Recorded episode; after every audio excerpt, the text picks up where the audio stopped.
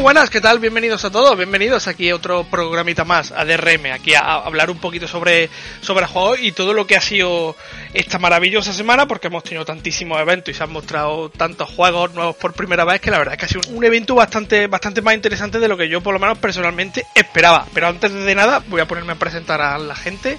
Sari, muy buenas, tío. Muy buenas. Ahí, con ímpetu. Eh, Roquito, muy buenas, como siempre. Buenos días, Sari ha llegado con un poquito de retraso. Se nota que lo has pillado con el micro muteado mientras hacía cosas y ha llegado. Mierda. Ah, eh, me he desmuteado, es que estaba poniendo lavadoras y cosas de esas, ¿sabes? Si te sí. para, que por cierto, por cierto, quiero decir una cosa, tenemos que ser el único medio amateur y demás, el único medio en todo, yo creo que en todo el mundo que no hemos hablado ni un segundo de la movida de Jim Ryan y Phil Spencer y Microsoft y Call of Duty eso, ¿eh? O sea, no tenemos ni un ratito hablando del tema. Me acordé ayer por la noche y digo, hostia puta, tenemos que ser los únicos que no hemos tocado, tocado el tema. Pero bueno, no sé, como nosotros tampoco es un tema que os interese demasiado, pues es que la verdad es que no, yo es que no, yo nunca tengo problemas en meterme en temas polémicos de esto. Yo lo hablamos, si queréis, pero tampoco os gusta si, si en análisis juego, hijo de puta. Si yo no sé qué coño hacemos grabando podcast. Eso es totalmente verdad. Pero esta semana, con todo lo que ha habido del Tokyo Game Show, que hemos tenido muchísimas presentaciones y además, pues vamos a hablar de Vamos a hablar de lo que queramos, que es lo más interesante. No nos vamos a parar juego por juego, obviamente, como hacemos siempre, pero bueno, creo que puede dar para, para buenos comentarios. Además, Sharia ya probó, eh, yo no pude jugarla, eh, probó la demo del juego este de Team Ninja, el Wulong, que, mm, que bueno, había mucha esperanza y ayer las impresiones que dio en Telegram, pues bueno, ahora la extenderá un poco más porque sí que me interesa mucho. Y nada más, poneros cómodos que vamos a empezar y vamos a pasar un buen ratito.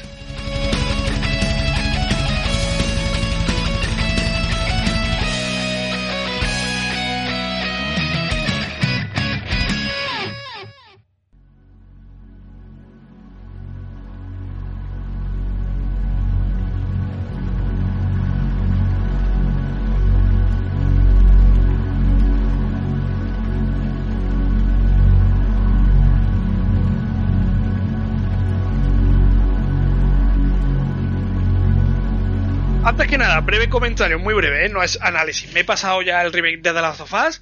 Eh, guapísimo, o sea, lo he disfrutado incluso más que la primera vez casi. No sé si porque Joel se maneja mucho más ágil o porque han retocado movidas de animación, pero jugablemente se me ha hecho más.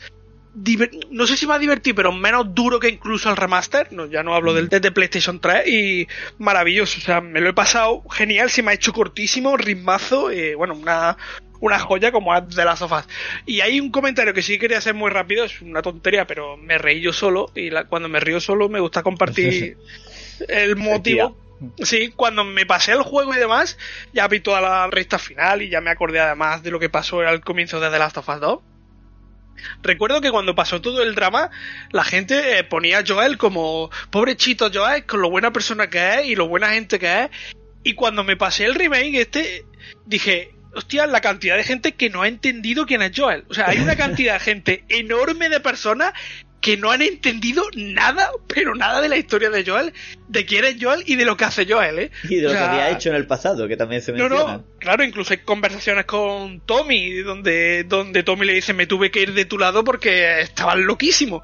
Y cómo se ha creado un, esa, esa, esa, cosa de nombre, Joel es un personaje maravilloso, Joel, Joel tiene que ser de los top 5 personajes antihéroes de la industria de los videojuegos de largo. Es de los mejores hechos de los mejores sí, sí, no, no. pero a la vez y con carisma, sí, sí, el, el típico, esto que pasa mucho en la serie, el carisma del malo, ¿sabes? Que lo va y dice, hostia, es un cabrón, recuerdo malo bueno, es un malo bueno, malo humano, como Breaking Bad de Walter White y cosas así. Bueno, yo no sé si es más, bueno, Breaking Bad no sé, pero yo... Vale, cómo se está pidiendo arriba con las comparaciones. Vale, vale, vale. No sé, no, no sé, no sé. Es un personaje que le matan la hija y luego ya todo lo demás está justificado de lo que hace. Y al, y luego, pues en el 2 le intentan dar una vueltita con lo de, ah, pues viene su hija y lo mata mientras él... Bueno, es que eso de justificado lo que hace Sari daría para un no, no, no, obviamente justificado desde su punto de vista. El hecho de que como se han matado a su hija, pues ya todo lo que haga él va a ser menos malo, pues, pues, pues para adelante. Lo que pasa es que luego en el 2 al principio es lo que te intenta vender el juego, que te dé pena Joel. Y yo entiendo que hay mucha gente a, que le, a, que a la que le diera pena en, su momento. Luego si lo miras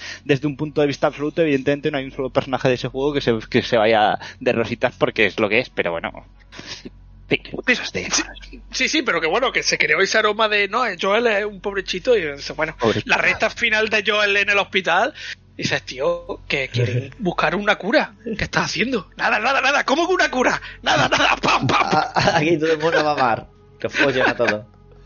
Ah, está, muy bien porque realmente es, que hay, muchas cosas, ya hemos hablado mucho de este juego, pero, pero todo tiene su, su explicación y sea más o menos hijo de puta, todo tiene una cierta lógica. Lo que pasa es que las personas, eh, cuando somos muy jóvenes, bueno, los que son muy jóvenes, yo ya no, eh, acaban entendiéndolo todo como bueno o malo. Entonces dice, si tiene una media justificación o puedo entender lo que hace, es bueno. Pero bueno, mm. es que la, gente adulta tampoco está bien educada para eso, o sea que tampoco... Ah, y ya que tú has hecho una pequeña mención, voy a hacer yo una muy rápida también. Estoy a punto de pasarme el Ice in the Dark y es un juego súper guapo que no conoce casi nadie, que nadie ha hablado de él y yo quiero hacer un análisis más adelante, el día en que tengamos tiempo, porque se lo merece. Juego muy desconocido para lo bueno que hay y lo original que hay dentro de su género. Ya el día en que este, como, este es el de, un poco como el del moco ese que, que de hace dos semanas, ¿no? Que era también que eh, también muy bien, muy bien, con muy buenas notas. Sí, era, e, ese es un auténtico juegazo, lo que pasa es que ese juego era más antiguo, entonces sí que es más comprensible que no hagamos análisis porque en su momento se analizó, que no fuéramos nosotros. Hay sin de dar que es que es un juego nuevo y por H o por B pues no ha tenido apenas publicidad, no se ha hablado de él nada, es que salió hace un par de meses, un mesecillo y algo. Y a un juegaco muy guapo, sobre todo si te gustan los roguelike. Así que cuando haya tiempo y ganas, hago un análisis. Vale, vale, vale. La semana que viene, si nos juntamos, pues lo puedes colar, ¿vale?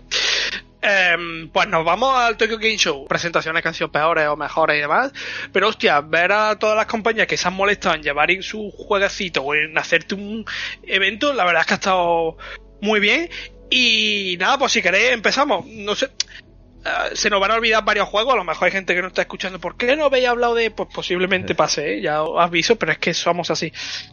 Eh, creo que la primera, o una de las primeras, fue Ubisoft, que. Eh, bueno, mm, ya se había filtrado, ¿no? Que esto le pasa mucho, mucho a ellos. El nuevo Assassin's Creed, que sale el año que viene, el Mirage, este, que está en la zona de Bagdad. Y bueno, pues Además de eso, te han presentado los próximos 6 o 7 Assassin's Creed y la serie de Netflix de Assassin's Creed y demás. Leí un tweet que me hizo muchas gracias, que alguien decir que Ubisoft estaba tan cansada ya de las filtraciones que directamente te han contado sus juegos para los próximos 8 años para que ya no haya más filtraciones. O sea, como se nos van a filtrar, te damos toda la lista y básicamente pues más Assassin's Creed y Assassin's Creed por pala, o sea, se, van a cambiar el nombre de Ubisoft a, Assassin's Creed Soft, tío. A saco. Yo realmente, y mira que de, de, los tres que estamos aquí, yo soy el que menos le atrae esto, pero a mí no me parece mal que sigan usando el nombre siempre que, que, sean capaces de darle un giro de tuerca alguna vez. O sea, o cada juego que tenga un poco un giro de tuerca en algunos aspectos, porque yo no sé si ya la, la saga en general eh, hemos tenido muchas discusiones sobre si ya, ojo, Ubisoft, y ahora de pronto te anuncian 4 o 5 del tirón, me parece una jugada bastante arriesgada. Pero bueno, a ver qué tal. al final todo depende de cuánto avancen en la jugabilidad. Yo hace ya tiempo que lo digo, Origins me parece una base cojonuda para que mejorasen de verdad el combate, mejorasen de verdad el sigilo y, si, y fuera una saga sobresaliente. Pero no llegan a hacer eso nunca del todo. A mí al final ya empieza a parecerme bien que diga, bueno, Assassin's Creed, eh, Ubisoft, si quieres hacer un juego de acción, Assassin's Creed en Japón. Que quiere hacerlo de sigilo, en vez de un Splinter Cell, Assassin's Creed eh, sigiloso. Y me sacan cuatro con jugabilidad distinta y dicen, venga, vale, te lo puedo comprar. Lo que no te quiero comprar son cuatro juegos putamente iguales con los mismos defectos y las mismas virtudes. Hay un detalle que sí que me ha parecido interesante y luego habrá que ver que por lo menos no sé si va a pasar con los demás, pero con el Mirage, el último, el que sale el año que viene, va a durar alrededor de 20 horas. Que eso, para ser un Assassin's Creed, la verdad es que está, la verdad es que está bastante bien. No sé si pues luego será un pues estándar.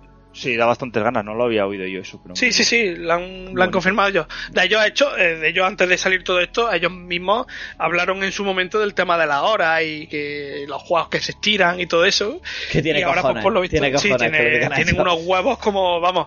Pero sí, sí han confirmado que está, que estará alrededor de las 20 horas a ver qué tal, a ver qué tal les sale. También hubo bastante coña con aquello de que ahora por fin, después de tantísimos años, esta gente se metiera en un assassin japonés, digamos, ¿no? Con la estética de samurai, ninja y todo eso, después de que ahora ya vamos a vivir, después, sobre todo, por Ghost of Tsushima estamos ahora y vamos a volver a vivir el boom este de juegos samurai en época feudal. Eh, y bueno, Ubisoft podía haberse adelantado hace muchísimos años y ahora pues seguramente va a salir en una etapa va a salir en una etapa donde el impacto va a ser bastante menor que, que si hubiera salido hace años pero bueno para el que le gusta Assassin pues supongo que estará de enhorabuena saber que tiene chorrocientos mil millones de Assassin para jugar en un futuro la verdad es que el concepto de como los nuevos Assassin son así medio juegos de rol exploración y demás eh, el combate no era muy bueno en ninguno de los dos y siempre han tenido también sigilo. Básicamente, un Assassin's Creed japonés es Gozo Tsushima.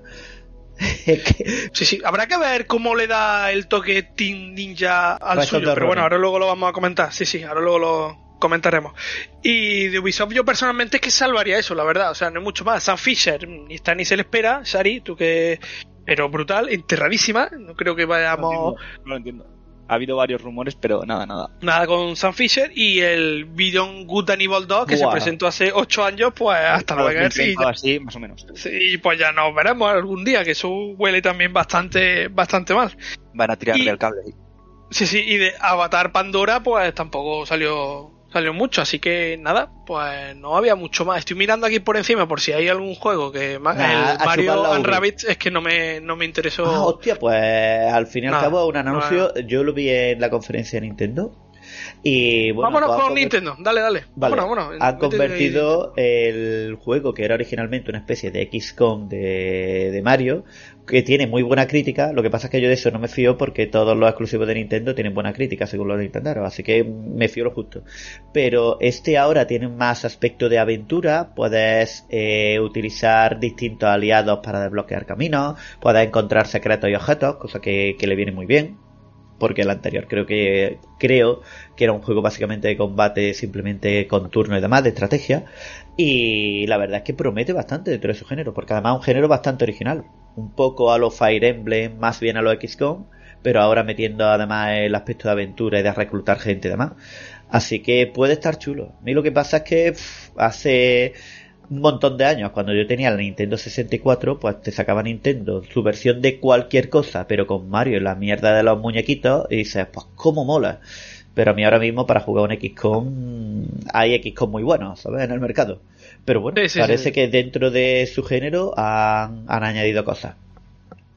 Y algo más de lo que acordéis vosotros del Nintendo Direct, para que vayamos. Obviamente, comentaremos luego lo del Zelda, luego se mostró también el Octopath Traveler 2, que bueno, la gente lo, lo flipó mucho y yo que como no he jugado al 1, la verdad es que no me, no me apetece. No sé si alguien vino aquí a hablar de él, creo que sí. no sé si tú hablaste. Ay, Kaname, y Kaname. Y Kaname me dio el bajo. no le volvió especialmente loco, creo. volvemos a lo mismo que digo. Sale un juego exclusivo en una consola de Nintendo. Los primeros días es todo. Madre mía, Goti, el mejor juego. Ojalá volvieran a ser juegos de rol así. Y cuando pasa un poco el tiempo y la gente de verdad lo juega y tiene un poco más de sentido común, te dicen, bueno, vamos aquí con las pollas. La verdad es que ha salido incluso una versión gacha en móviles de la saga. Tiene una banda sonora, el primer Octopath Traveler de flipar, de flipar. pero en general, todas las críticas del juego. No, no, no porque todas las críticas que de las que me fío es un juego que tiene mucho menos sabor y ritmo del que debería y no aporta gran cosa. Para jugar a eso me, juego, como dijo Kaname el otro día, el Chrono Trigger, aunque sea un juego con un montón de años. Total, de mm. gráficamente tampoco.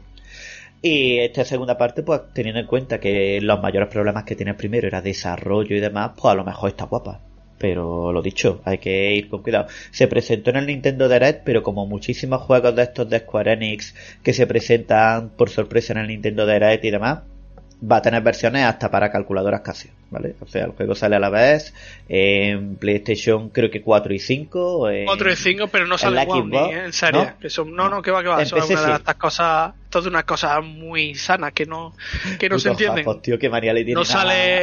No, no, no, no, no, el 1 salió en el Game Pass pasado el tiempo. Claro, porque pagó, ahora, Microsoft. Claro, no habrá pagado Microsoft esta vez. Claro, claro. Tiene pinta de que esto, esta teoría es mía, ¿eh? No, o sea, no la he leído en ningún lado y es posible que me lo esté inventando muy fuerte.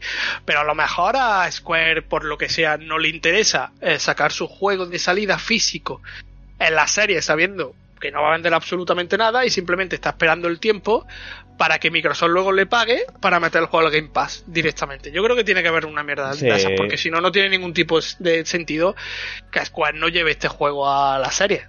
Pero igual es que, por muy extraño que pueda salir, igual no le compensa sacar el juego físico. Porque sabe que no, que no va a mover absolutamente nada. Que, podría sacarlo solo digital, pero tampoco lo saca, no lo saca de ninguna de las maneras. Sí, sí, puede ser, puede ser, seguramente. Pues luego un tráiler de Bayonetta que luego sale un gameplay de 8 minutos aparte y lo estuve viendo y pintaba un poco mejor, pero es que no, no puedo, no puedo, tío. lo siento, no puedo con el diseño de Bayonetta, con los gráficos, no puedo, o sea, no me interesa nada. O sea, sé que esto que estoy diciendo es poco menos que llevarse las manos a la cabeza, según, porque esto tiene pinta, según mucha, mucha gente súper goti, pero la verdad es que no me atrae nada, tío, Bayonetta, nada, absolutamente nada y por vuestro silencio. A, a, mí me empezó a morir. Lo, hablamos hace, no hace sí, sí, sí. el último trailer en fin. Yo, yo, de todas formas, a pesar de los gráficos, ya ves, yo me, hasta me descargué el, el Babylon Fall, o sea que quiero tener fe en Platinum.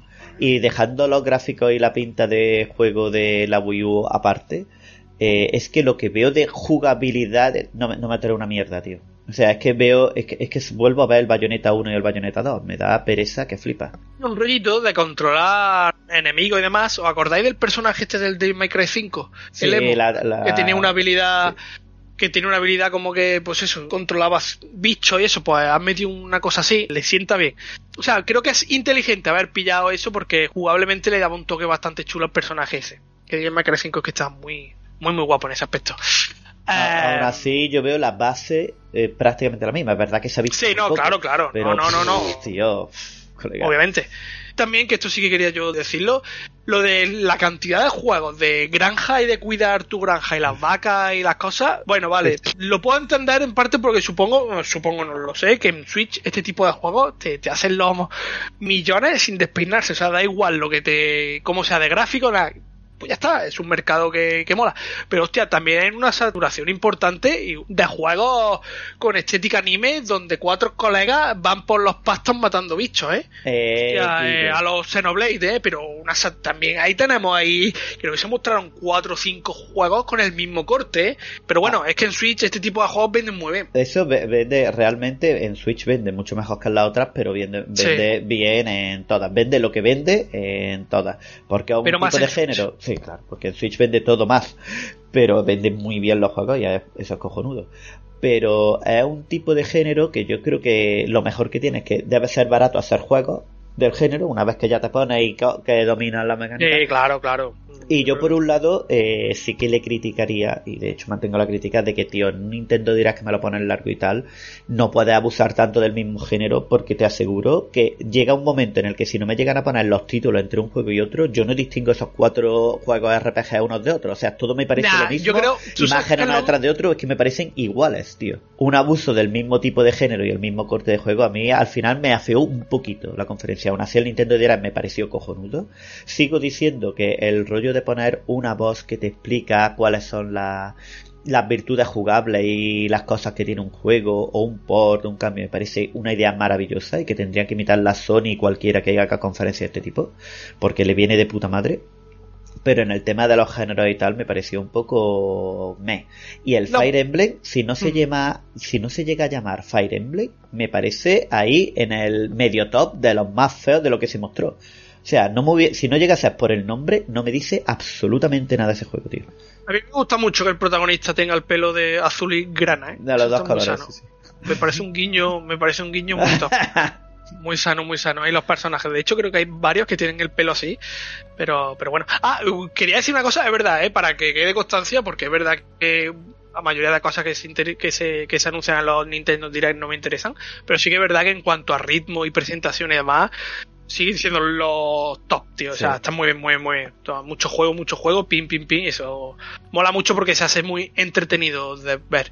Cuando se paran pues a hablar, le pega que se paren a hablar. Sí, sí, sí, eh, Lo hace muy bien. La presentación ya de por fin el anuncio, porque es un juego que lleva 300 años en desarrollo de Pikmin 4.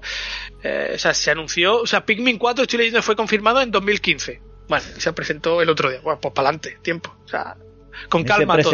Se presentó, pero nos pusieron el puto logo y no pusieron nada sí, de Miyamoto ahí, que, Miyamoto está, madre mía, Miyamoto está muy bien para la edad que tiene, ¿eh? lo de los japos, tío, es increíble. ¿eh? El Jinsen a tope como Kojima. Pero brutal, ¿eh? o sea, Miyamoto está perfecto, me alegro, me alegro, grande. Y nada, pues obviamente vamos a terminar Zelda, la presentación, bueno, un mini tráiler de Zelda que, que deja ver, pues por lo menos ahora que la cosa va a ir un poco más vertical en el sentido de este de, los cielos y plataformas que vuelan y eso. Y nada, para mayo del año que viene. Y bien, ¿no? O sea, un bien, diseño guapísimo, tanto del box art como de lo que es el mundo y demás. Eh, la portada es maravillosa. Hostia, la has dicho y menos mal porque se me había olvidado. La portada es maravillosa. O sea, me parece una portada guapísima, tío. Tiene un estilo. guapísimo. Muy guapa, tío. Sí, sí. Y al diseño en general, porque además lo bueno de esas portadas es que no es simplemente que sea la portada, es que son los diseños del juego, de los escenarios y el mundo en el que va a estar. Tiene una pinta muy guapa. Pero claro, yo después de todas las horas que les eché al primero, tío, por favor que hagan que hagan un cambio en lo que es eh, la base del juego. Que al final el primer juego me pareció. Hombre, lo de la plataforma y lo de lo de crear, lo de hacer como un mundo distinto en el, en el cielo, ¿no? Porque es lo que parece que va a ser para que te puedas mover y demás. Eso bien, puede tener una chicha bastante, bastante importante, probablemente. Yo, yo lo que necesito del juego, más que desplazamiento, que ya el primero era sobresaliente en eso, y más que escenarios, que el primero también me parece muy bueno en eso. Sobre todo mm. necesito que el juego no sea un juego de puzzle y minijuegos disfrazado, tío. Que haya algo más. Yo no puedo hacer una aventura de ciento y pico horas y enfrentarme a tres enemigos y medio en todo el juego, con cuatro bosses guarros, que además son una puta mierda eh, y todo el rato dando vueltas y haciendo puzzles. Que a mí los puzzles me encantan. Los de Zelda además son puzzles de lógica cojonudos. Está muy chulo, pero llegaba un momento en que parecía que le habían puesto a una skin al WarioWare y a hacer minijuegos, tío. O sea, necesito más sensación de aventura. Ni, ni todo como, Golden, como Elden Ring, que es todo pegar hostias. Y, es un juego de mata-mata disfrazado de aventura, ni un juego de puzzle y minijuegos disfrazado de aventura. Quiero algo más. A ti, Shari, ¿tú tienes hype o estás un poco sí, en el Sí, pero, pero al contrario que el otro, yo creo que este lo jugaré en, en PC. porque, porque es que yo ya veo que, en temas de... El 1 ya iba tal y yo creo que, que, con el tema de, del cielo y demás eh, a, la consola le va a costar. Yo es que pensaba que cuando hubiera Zelda 2 ya habría Switch Pro o algo de eso, pero no. Muy bien. Pues nada, esto fue lo de lo de Nintendo, creo. O sea, no, no hay mucho más que comentar que, podamos comentar así. Splatoon, que tiene una pinta muy chula y hay un evento nuevo. sí, lo de Splatoon fue lo de Splatoon fue lo del evento. Bueno, se presentó también un tráiler bastante chulo. A mí me, gustó la verdad del Crisis Core que, y con su fecha del 13 de diciembre. Todavía creo, creo, a ver si Kaname lo viene. Le tengo que preguntar a Kaname si cree que me lo tendría que comprar o no. El Crisis Core, tengo ahí la duda. Luego se lo pregunto. Y nada, pues esto fue de Nintendo. Si queréis, pues nos podemos meter ahora con Sony, que la hizo el mismo día por la noche. Mm. También es puntería. 20 Ah, pero eso fue porque lo, Nintendo retrasó su evento por el tema de la reina. Sí, que tiene, que tiene cojones, claro. Es que esa es la otra cosa que no hemos mencionado. Ya no es solo eh, que, hombre, siendo la muerte de la reina, no es momento de tener un Nintendo Direct. Es que además el nuevo Breath of the Wild eh, no se llama Breath of the Wild 2, se llama Lágrimas del Reino, Tears of the Kingdom. y teniendo en cuenta que había muerto la reina de Reino Unido, pues lo mismo. está feo, está feo. La verdad es que Nintendo dijo, escúchame, que tampoco, la verdad es que. Bueno, tampoco lo entiendo mucho, ¿no? pero bueno. Queda un poquito raro. Muy extraño, pero bueno. Y luego, pues nada, la misma noche tuvimos el de Sonic. A mí personalmente me gustó muchísimo. Me gustó mucho, ¿eh? Iba, pero es verdad que iba con las expectativas por los suelos. Y me gustó mucho. Y nada, te cedo un poco porque. ¿Qué te pareció Tekken 8? Guau, increíble. Gráficamente es muy espectacular, ¿eh? Pero gráficamente todas las animaciones están más pulidas. El efecto de impacto cuando los luchadores se cubren ha mejorado muchísimo y además eso es una mejora jugable interesante. Porque en Tekken 7, en todos los Tekken, muchas veces cuando hay golpes que te retrasan la respuesta, que hacen que tardes más en poder devolver el golpe, salir de la guardia, no se ve bien. No, no, esa animación le falta un poquito de detalle para mi gusto. Y aquí parece que va a dar mucha mejor sensación de combate, los personajes están increíbles, la música del trailer y la presentación del trailer está cojonuda, nuevos movimientos tanto de Jin como de Kazuya, que son los únicos que se ven.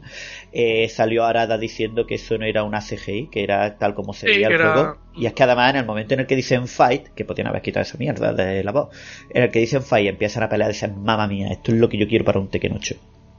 Única crítica que tengo que hacer, que llevo haciéndola de los nueve o diez Tekken que han salido y tengo que repetirla. Que asco me da que te peguen un gancho, te peguen otro en el aire, te peguen una patada y un gancho doble y todo mientras estás flotando como un puto balón de voleibol. Tío, me cago. Estoy muy solo dentro de, los fans de Tekken. sí, sí, por eso, eso, es puro, Tekken. O sea, es que exactamente, yo creo que, a eso venías, a eso venías.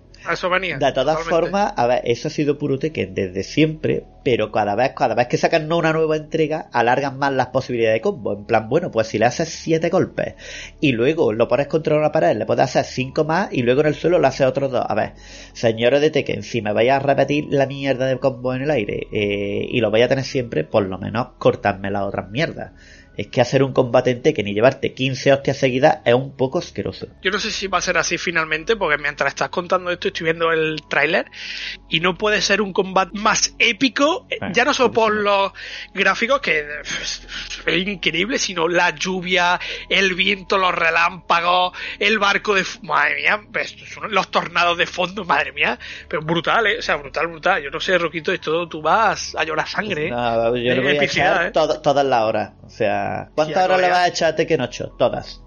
Todas las que más, Qué cosa más espectacular. En fin, pues nada, Tekken 8 presentación y de una sorpresa pasamos a otra como ha sido la presentación por parte de Sega de los, de los Yakuza Inshin, que esto em, me sorprendió mucho porque no había ningún tipo de rumor, ningún tipo de, filtración sobre la posibilidad real de que Sega estuviera trabajando en traer este spin-off que se quedó en Japón eh, a Occidente y muy contento, muy contento. Es que me interesaba mucho, tío. A mí también, tío. Además, los de Sega se hicieron medio. El Tokyo Game Show de Sega ha sido brutal. Porque igual que los otros han cogido una obsesión con los putos Assassin's Creed, Sega se ha convertido en la compañía de, de los Yakuza, que ahora se llaman Like a Dragon, igual que el nombre japonés. Y, y, la verdad es que le, le, queda de puta madre lo que están haciendo con la saga. Resucitar este que además es el, el Yakuza más especial de la saga, porque es el único en Japón, y con espada, eh, los cambios gráficos a mí me han gustado, que luego salió una comparativa que... a mí me parece flojete, pero bueno, vale.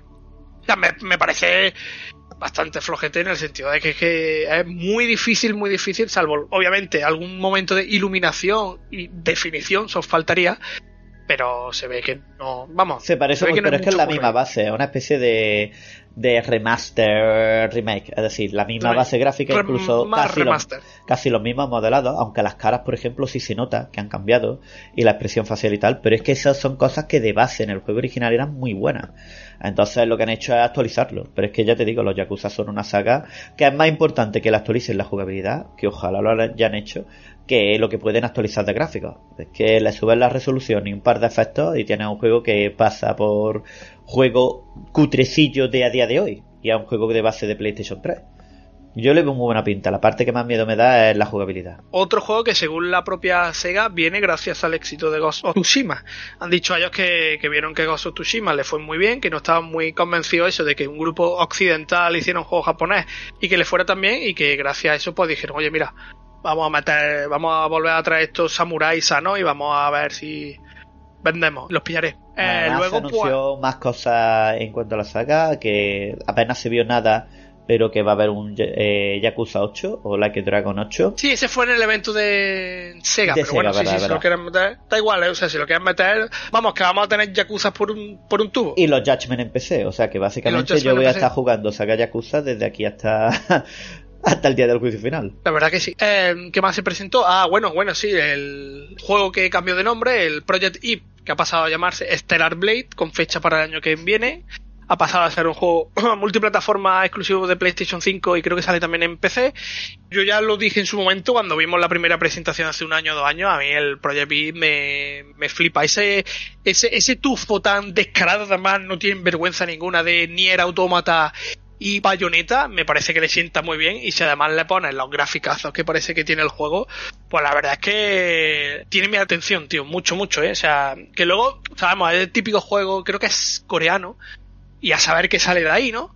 Pero pero hostia, tiene una base y tiene una pinta, una pinta en muchos aspectos que es brutal. Luego habrá que ver si jugablemente se queda en un mech o tiene su, su chicha, pero hostia, tiene una pintaza muy guapa, tío. A mí me, me gustó mucho, ¿eh? Y el trailer es muy guapo. Sí, sí, sí, sí, igual. Además empieza el trailer una cosa muy chula, porque te pone una vista en primera persona como una nave Sí. y no tienes ni puta idea de qué estás jugando. Lo mismo combina género un poquito, en plan que te puedes desplazar y explorar con, con el robot. Eso es algo, esa es una cosa que sí que, por ejemplo, me molaría para para el género este de los juegos de acción, que no estés todo el rato pegando a hostias, sino que haya otra, alguna otra cosilla que hacer. Lo mismo tienen una buena idea con esto y, y sientan precedente.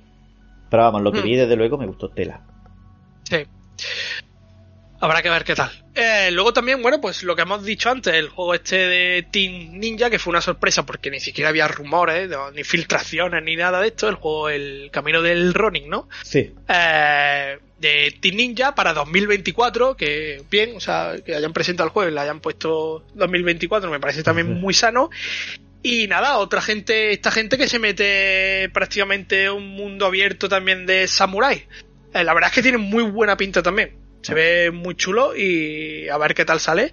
Y otro más que se meten ahí. Esta gente también va a tope con los samuráis y las cosas.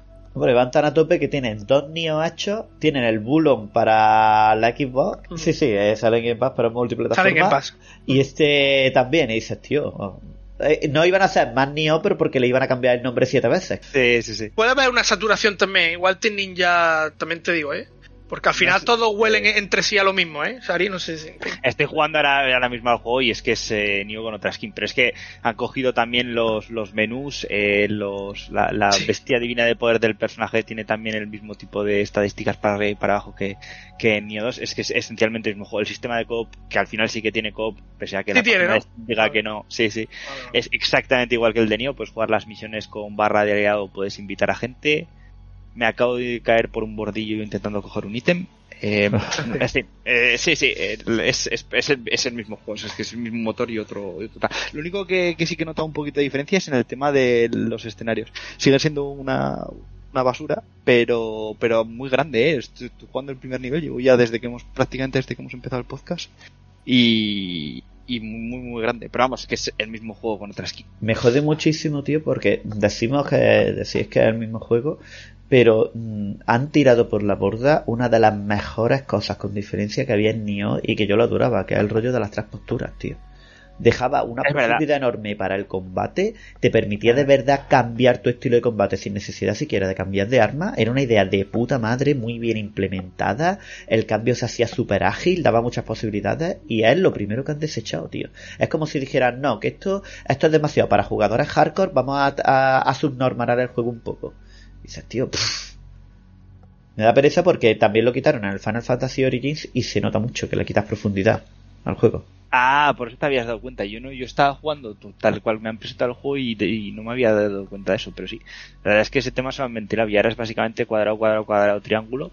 Y luego cuando tienes que tirar una magia, pues haces R1 más el botón, el botón indicado. Y cuando tienes la, la barra rellena, pues invocas al, al personaje. Pero vamos, es, es, esencialmente el mismo juego. También el, el tema de menús, eh, ítems y demás, todo tiene su nivel y afecta de unas maneras y otras. Es exactamente lo mismo. ¿Tiene armas elementales también como el Nioh? Supongo que sí, ¿no? Armas de fuego, Ah, armas de pues no hielo. sé, este, que- este que tienen niveles y sí que te dan diferentes cosas a tu barra de estadísticas, pero no sé si de momento no he visto nada de fuego ni nada de eso. Tienen efectos especiales, que tienen cada una su... O sea, te puede tocar un, un arma con el efecto especial de otra y así, para, para Mm. poder ir mezclándolas. Pero vamos, eso es esencialmente todo. Yo de todas maneras, ahora que me he vuelto a enterar que tiene comp, pasa otra vez a, a juego de mista, pero claro, no como, no como Dark Souls, sino como Musou. ¿no? A- de ir a pegar palizas por ahí. Es muy. Además, es que como luego los. eh, me he dado cuenta también de que hay, he visto un par de jefes intermedios de, de nivel y la verdad es que están, están chulos. O sea, solamente por eso me pasa un poco como con el Nio.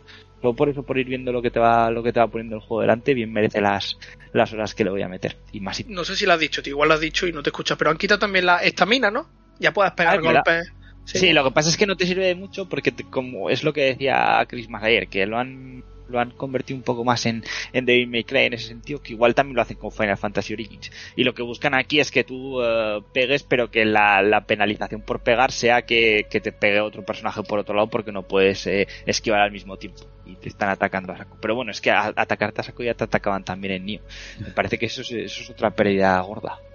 Sí, además, eh, cambia mucho la estrategia porque en Nioh y en los Dark Souls el hecho de que haya estamina obliga a que dependiendo del momento en el que estás tengas que cambiar entre atacar y defender. Y al quitárselo y encima simplificar el sistema de combate, que es algo que también le ha pasado al Final Fantasy Origins, básicamente tú te tiras el combate entero machacando el botón de ataque para matar enemigos y llega a hacerse un poquito más pesado. De hecho, uno de esos factores que, hacen que, que, el Final Fantasy Origins no esté a la altura de Nioh ni de coña. De hecho, es más, es que yo creo que dentro de los imitadores de los Souls no hay ningún juego cercano a la altura de Nioh y me da mucha pena que esta gente siga haciendo juegos del género y estén cargándose todas las mejores ideas de, su juego estrella. Puede ser, Sari, ah, bueno, tú ya que. Puede ser que esta gente quiera casualizar más la cosa para que. No, yo creo que lo, que, lo, que, se ha intentado aquí no es una casualización, sino un giro de vuelta como From hizo con Sekiro. Lo que pasa es que, claro, sacar Sekiro en esta conversación, pero claro, a Sekiro también le quitaron la barra de estamina, se la pusieron de otra manera, pero pero sí se la quitaron también. Y aquí hay una barra azul que me imagino que servirá para algo en ese sentido de las posturas y demás porque le dan mucha mucha importancia al tema de, de hacer parry. O sea cuando te atacan los enemigos si haces círculo hacia ellos los, los, los evades y si están haciendo un ataque fatal que lo llama así el juego que es básicamente el personaje se pone en rojo y te hace un ataque que te salta o, o que hace varios golpes seguidos y en ese momento haces deflect lo, lo, esquivas con la con el arma haciendo círculo y hacia el enemigo eh, lo deja más y puedes hacerle un ataque especial. O sea, que creo que han intentado hacer un poco Sekiro, pero eso es que Sekiro de AliExpress. Entonces, eh, De hecho, pero bueno, que, como, estaba en Nioh 2, teniendo cuenta cuando sacaron Nioh 2 y que sacaron DLC para 2 y que sale la versión PC de Nioh 2 y no sé qué, no sé cuánto, eh, para el tiempo de producción que tiene esta cosa y supongo que el presupuesto, pues, tampoco está mal, chico. Quiero decir, no, no va a pelear con ninguna de las sagas. Pero es que tampoco Nio yo creo que peleaba con Dark Souls. Lo que pasa es que Nio sí que tiene, me da la sensación de que tenía más, eh, era más fino. O sea, por el tema de las diferentes posturas, por el tema de la, la jugabilidad era más fina que aquí hay. Pero es, también, es una cosa que también te pasó a ti con Final Fantasy Origins, ¿no, Rafa? Es, es un poco lo mismo. Sí, lo vuelve, lo vuelve más simplón y aunque se pueda seguir disfrutando, y además el Final Fantasy Origins es difícil, es dificilísimo. O sea, no es que se vuelva más fácil, se vuelve más simple. Y nota una cosa que, por ejemplo, yo le estaba criticando hace un par de días al Spider-Man antes de desbloquear más movimientos.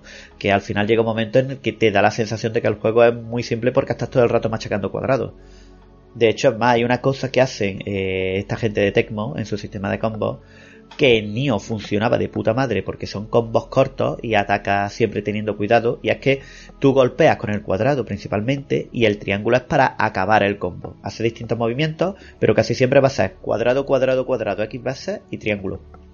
Sin embargo, si ya le quitas la resistencia y demás, ese sistema de combos se queda muy simplón y eso se notaba también en Final Fantasy Origins. Es un juego que al final parece que tiene casi las mejores bases del Nioh, pero que no da las mismas sensaciones jugando. Y son ese tipo de cosas las que lo estropean un poco. Bien, bueno, ya se jugará en total, sale en el Game Pass, ¿no? no, y yo lo voy a jugar seguro. O sea, vamos a ver que sea mucho. Si fuera mucho peor que Nioh, podría perfectamente seguir siendo un puto juegazo. ten en cuenta que yo a Nioh, entre el 1 y el 2, van mil horas de juego, ¿vale? O sea que a mí Nioh me gusta muchísimo. Y que sea peor, pues ya está. Es una putada, pero se puede vivir con ello. Adelante. Vale, pues nada, y luego pues cerraron con God of War y que voy a decir. Yo tenía mis dudas cuando me pasé Elden Ring y demás con esto de, las cositas y el morbo un poco de los premios y eso, yo decía, hostia, porque después de pasarte Elden Ring realmente bueno, aunque en, esas fechas no estaba confirmado, creo, el retraso de Zelda el año que viene. Pero bueno, pensaba en God of War y decía, hostia, lo difícil que lo tiene Ragnarok para, para competirle a esto, ¿eh? Por, por, lo que es Elden Ring y... Bueno, Elden Ring para mí es uno de los mejores juegos que he jugado en mi vida, directamente, tal cual. Pero después de ver el tráiler, ver lo que los desarrolladores han puesto de esto que habéis visto no es absolutamente nada de lo que vamos a poner en la mesa y demás. Ojito, eh. Ojito que a, lo mejor no. A ver, lo sigue teniendo muy difícil. Ojito. no, no, totalmente, pero digo, ojito. Sí. sí. pero digo ojito. Antes no hubiera dicho nada y ahora digo ojito nada más. O sea, lo único que estoy diciendo. Y yo estoy seguro, y esto sí que lo digo ya, yo estoy seguro de que jugablemente, puramente jugablemente, me va a gustar muchísimo más que el Den Ring, ¿eh? Pero además, lo sé ya. Porque ya me pasa con el de 2018. O sea, tal cual. Pero sí que hay muchos aspectos que ahora mismo me parecen insuperables. Que Ragnarok lo puede hacer con respecto al de Ring. El diseño de escenario, la variedad y todo ese tipo de cosas me parece ahora mismo una locura. Pero a ver qué pasa. Pero el está guapísimo. Sí, sí, Me flipó, Una me gustó pintaca mucho. que le caga muy guapo. Hay una cosa que me raya, es que durante mucho tiempo estábamos diciendo, guau, en el siguiente juego veremos a, al nene ya crecer y demás, y parece que se le nota un poquito mayor, pero sigue siendo el nene, ¿sabes? O sea, a lo mejor Sí. se está reservando una sorpresa, pero yo ya empiezo a no contar con ello. Yo ya empiezo a contar con que este juego también va a ser de Kratos va ¿Vosotros a creéis, voy a lanzarlo muy rápido y tampoco, ¿vosotros creéis que Sony va a tener los huevos de matar a Kratos? Si tuvierais que apostar ahora mismo pasta, ¿creéis que se lo puede cargar?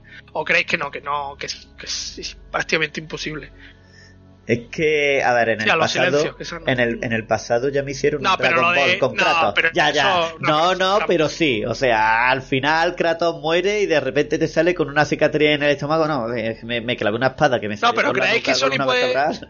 ¿Creéis que Sony puede tener el valor de hacer algo así? Bueno, Sony, Santa Mónica, tomar la decisión de vamos a matarlo de todas, todas.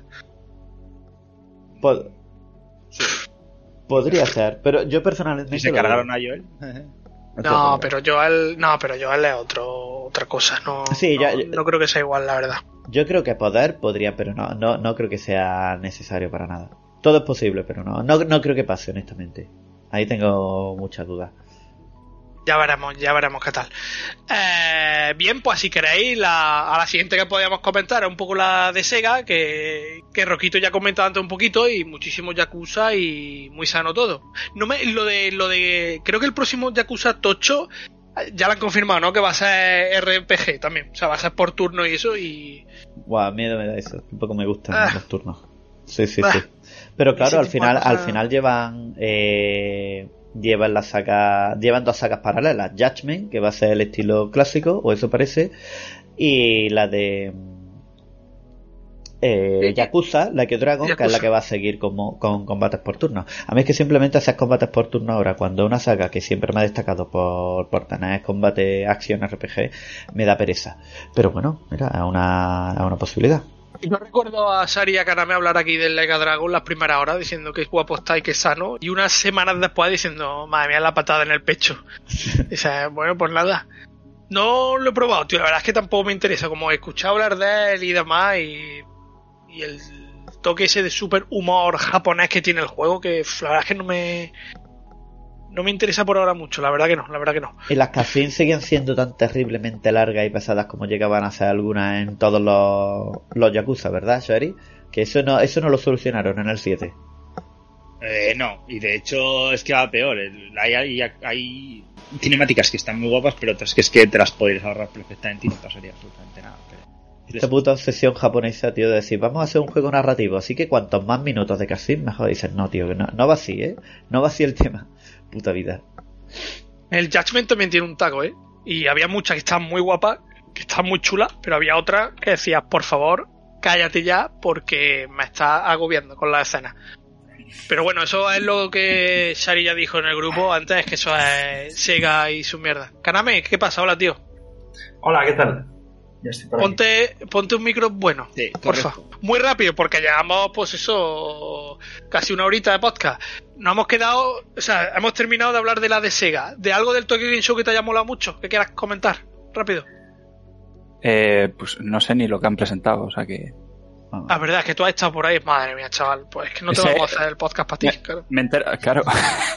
me, he enterado, me he enterado por Twitter de lo del remaster este de Suicoden 1 y 2. Con eso Ah, te digo todo, mira. ya está.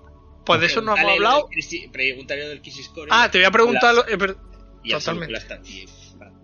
y- lo salvo un poco y que hable, y participe. Sálvalo. El, vi el trailer del Crisis Core y para adelante y demás, y bueno, bien, el 13 de diciembre y demás. Tú que me conoces Pero- de hace muchos años, ¿tú crees que me gustará Crisis Core? Sabiendo que el remake de Final Fantasy VII me gustó mucho, ¿crees que debo de comprar Crisis Core? ¿O me vas a decir cuando esté más barato?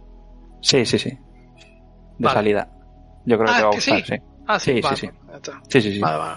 Si te pues gustó el remake del Sí, 7, sí, sí. eh, simplemente, eh, para el que no lo sepa, el, el sistema de combate del, del remake del 7 bebe mucho del, de Crisis Core. Obviamente mucho más pulido y tal, pero, pero bueno, también tengo confianza en que han hecho cosillas para, para pulir el, el sistema de combate de Crisis Core. Pero sí, sí, yo creo que te va a gustar mucho. Además, es, es Final Fantasy VII, cuenta la historia de, de Zack y tal. Está, Es un juegazo, ¿eh? El de PSP ya era muy bueno. Y yo creo que con los arreglos que le van a hacer, sí, sí, te gustará. Vale, vale, vale, vale. Y lo del Suicoden yo también me alegré mucho porque es de estos juegos que todo el mundo, tú aquí también has hablado de él, poniéndolo por las nubes, por las nubes, y, digo, coño, pues igual ya es hora de que, de que lo pruebe. La verdad es que me, hizo bastante ilu. Además, el es muy probable que los pille. Además, es casi la única cosa que ha, que ha anunciado Konami medio decente, lo cual pues mira, se, agradece. Y además, Konami ha conseguido un mérito eh, brutal con este juego, porque creo que tiene que ser de los pocos remasters de un juego de PlayStation 1 y 2. Eh, de hecho, los son de PlayStation 1, que han conseguido hacer que las texturas sean peores que las originales. O sea, es algo muy difícil de conseguir. Meter texturas peores que en un juego de Play 1 en una remasterización para Play 5, tío. Es increíble. Tiene una pinta medianamente decente, pero la puta madre de Konami, ¿sabes? Ah, pues yo no me había fijado en eso. Yo he visto un par de imágenes y, me y he dicho, ah, para adelante. Pues bueno, es verdad que no, me he fijado bien. Si, si es buen juego, es buen juego, ya está. Sí, tampoco, además han cambiado cosillas gráficas, pero pero que han hecho algunas cosas que dices, tío, no puede ser. No podéis Los tener vergüenza. Eh, tanto el 1 como el 2 yo creo que aguantan hoy en día muy bien el, el jugarlos eh, hoy en día por, por el tema de la historia y que narrativamente están muy bien contados y tal. Pero les tendrían que dar una vuelta al combate. Porque yo el, el 2 que me lo pasé hace poquito en Vita, eh, el combate ya cantaba un poco. O sea, sí que le tendrían que dar una vuelta ahí, pero bueno, entiendo que ni de coña se van a meter en eso. Con se, se va a meter en, eso. No, no, sí, ten suerte que han puesto un poquito más de césped ahí en esa zona. No, porque es así. Hay un poco de filtro para la luz y para adelante, ¿eh? No, o sea, y, lo que más hincapié le han dado es que han cambiado el diseño de, los personajes. El típico bocadillo que aparece en pantalla cuando un personaje habla y su imagen al lado. Mm. Eh, han cambiado ese diseño y poco más, sí, sí. Joder, vale. no, no esperaba menos de Konami. Konami entera un equipo de 20 personas ahora mismo, o de 10. Lamentable, eh. Konami es muy lamentable, muy lamentable. O sea, yo no sé de verdad ni, ni por qué hicieron nada de evento y eso. Fue terrible, fue una basura enorme. Y directamente no sé por qué no. En fin, no sé por qué Iba a decir que no sé por qué siguen en esto de los juegos, pero bueno, es un tema que ya hemos debatido aquí tantísimas veces. Que le cedan la IP a quien sea, tío, y que, al menos haya gente que haga algo, tío. madre mía. En fin, bueno. Ni Metal Gear ni nada, por supuestísimo. Eh, Metal Gear ni Metal Gear. Vale, eh, ¿qué más? Ah, bueno, ayer fue también, que sí que la vi de pasada. Bueno, la vi luego salteada un poco, la de Capcom también.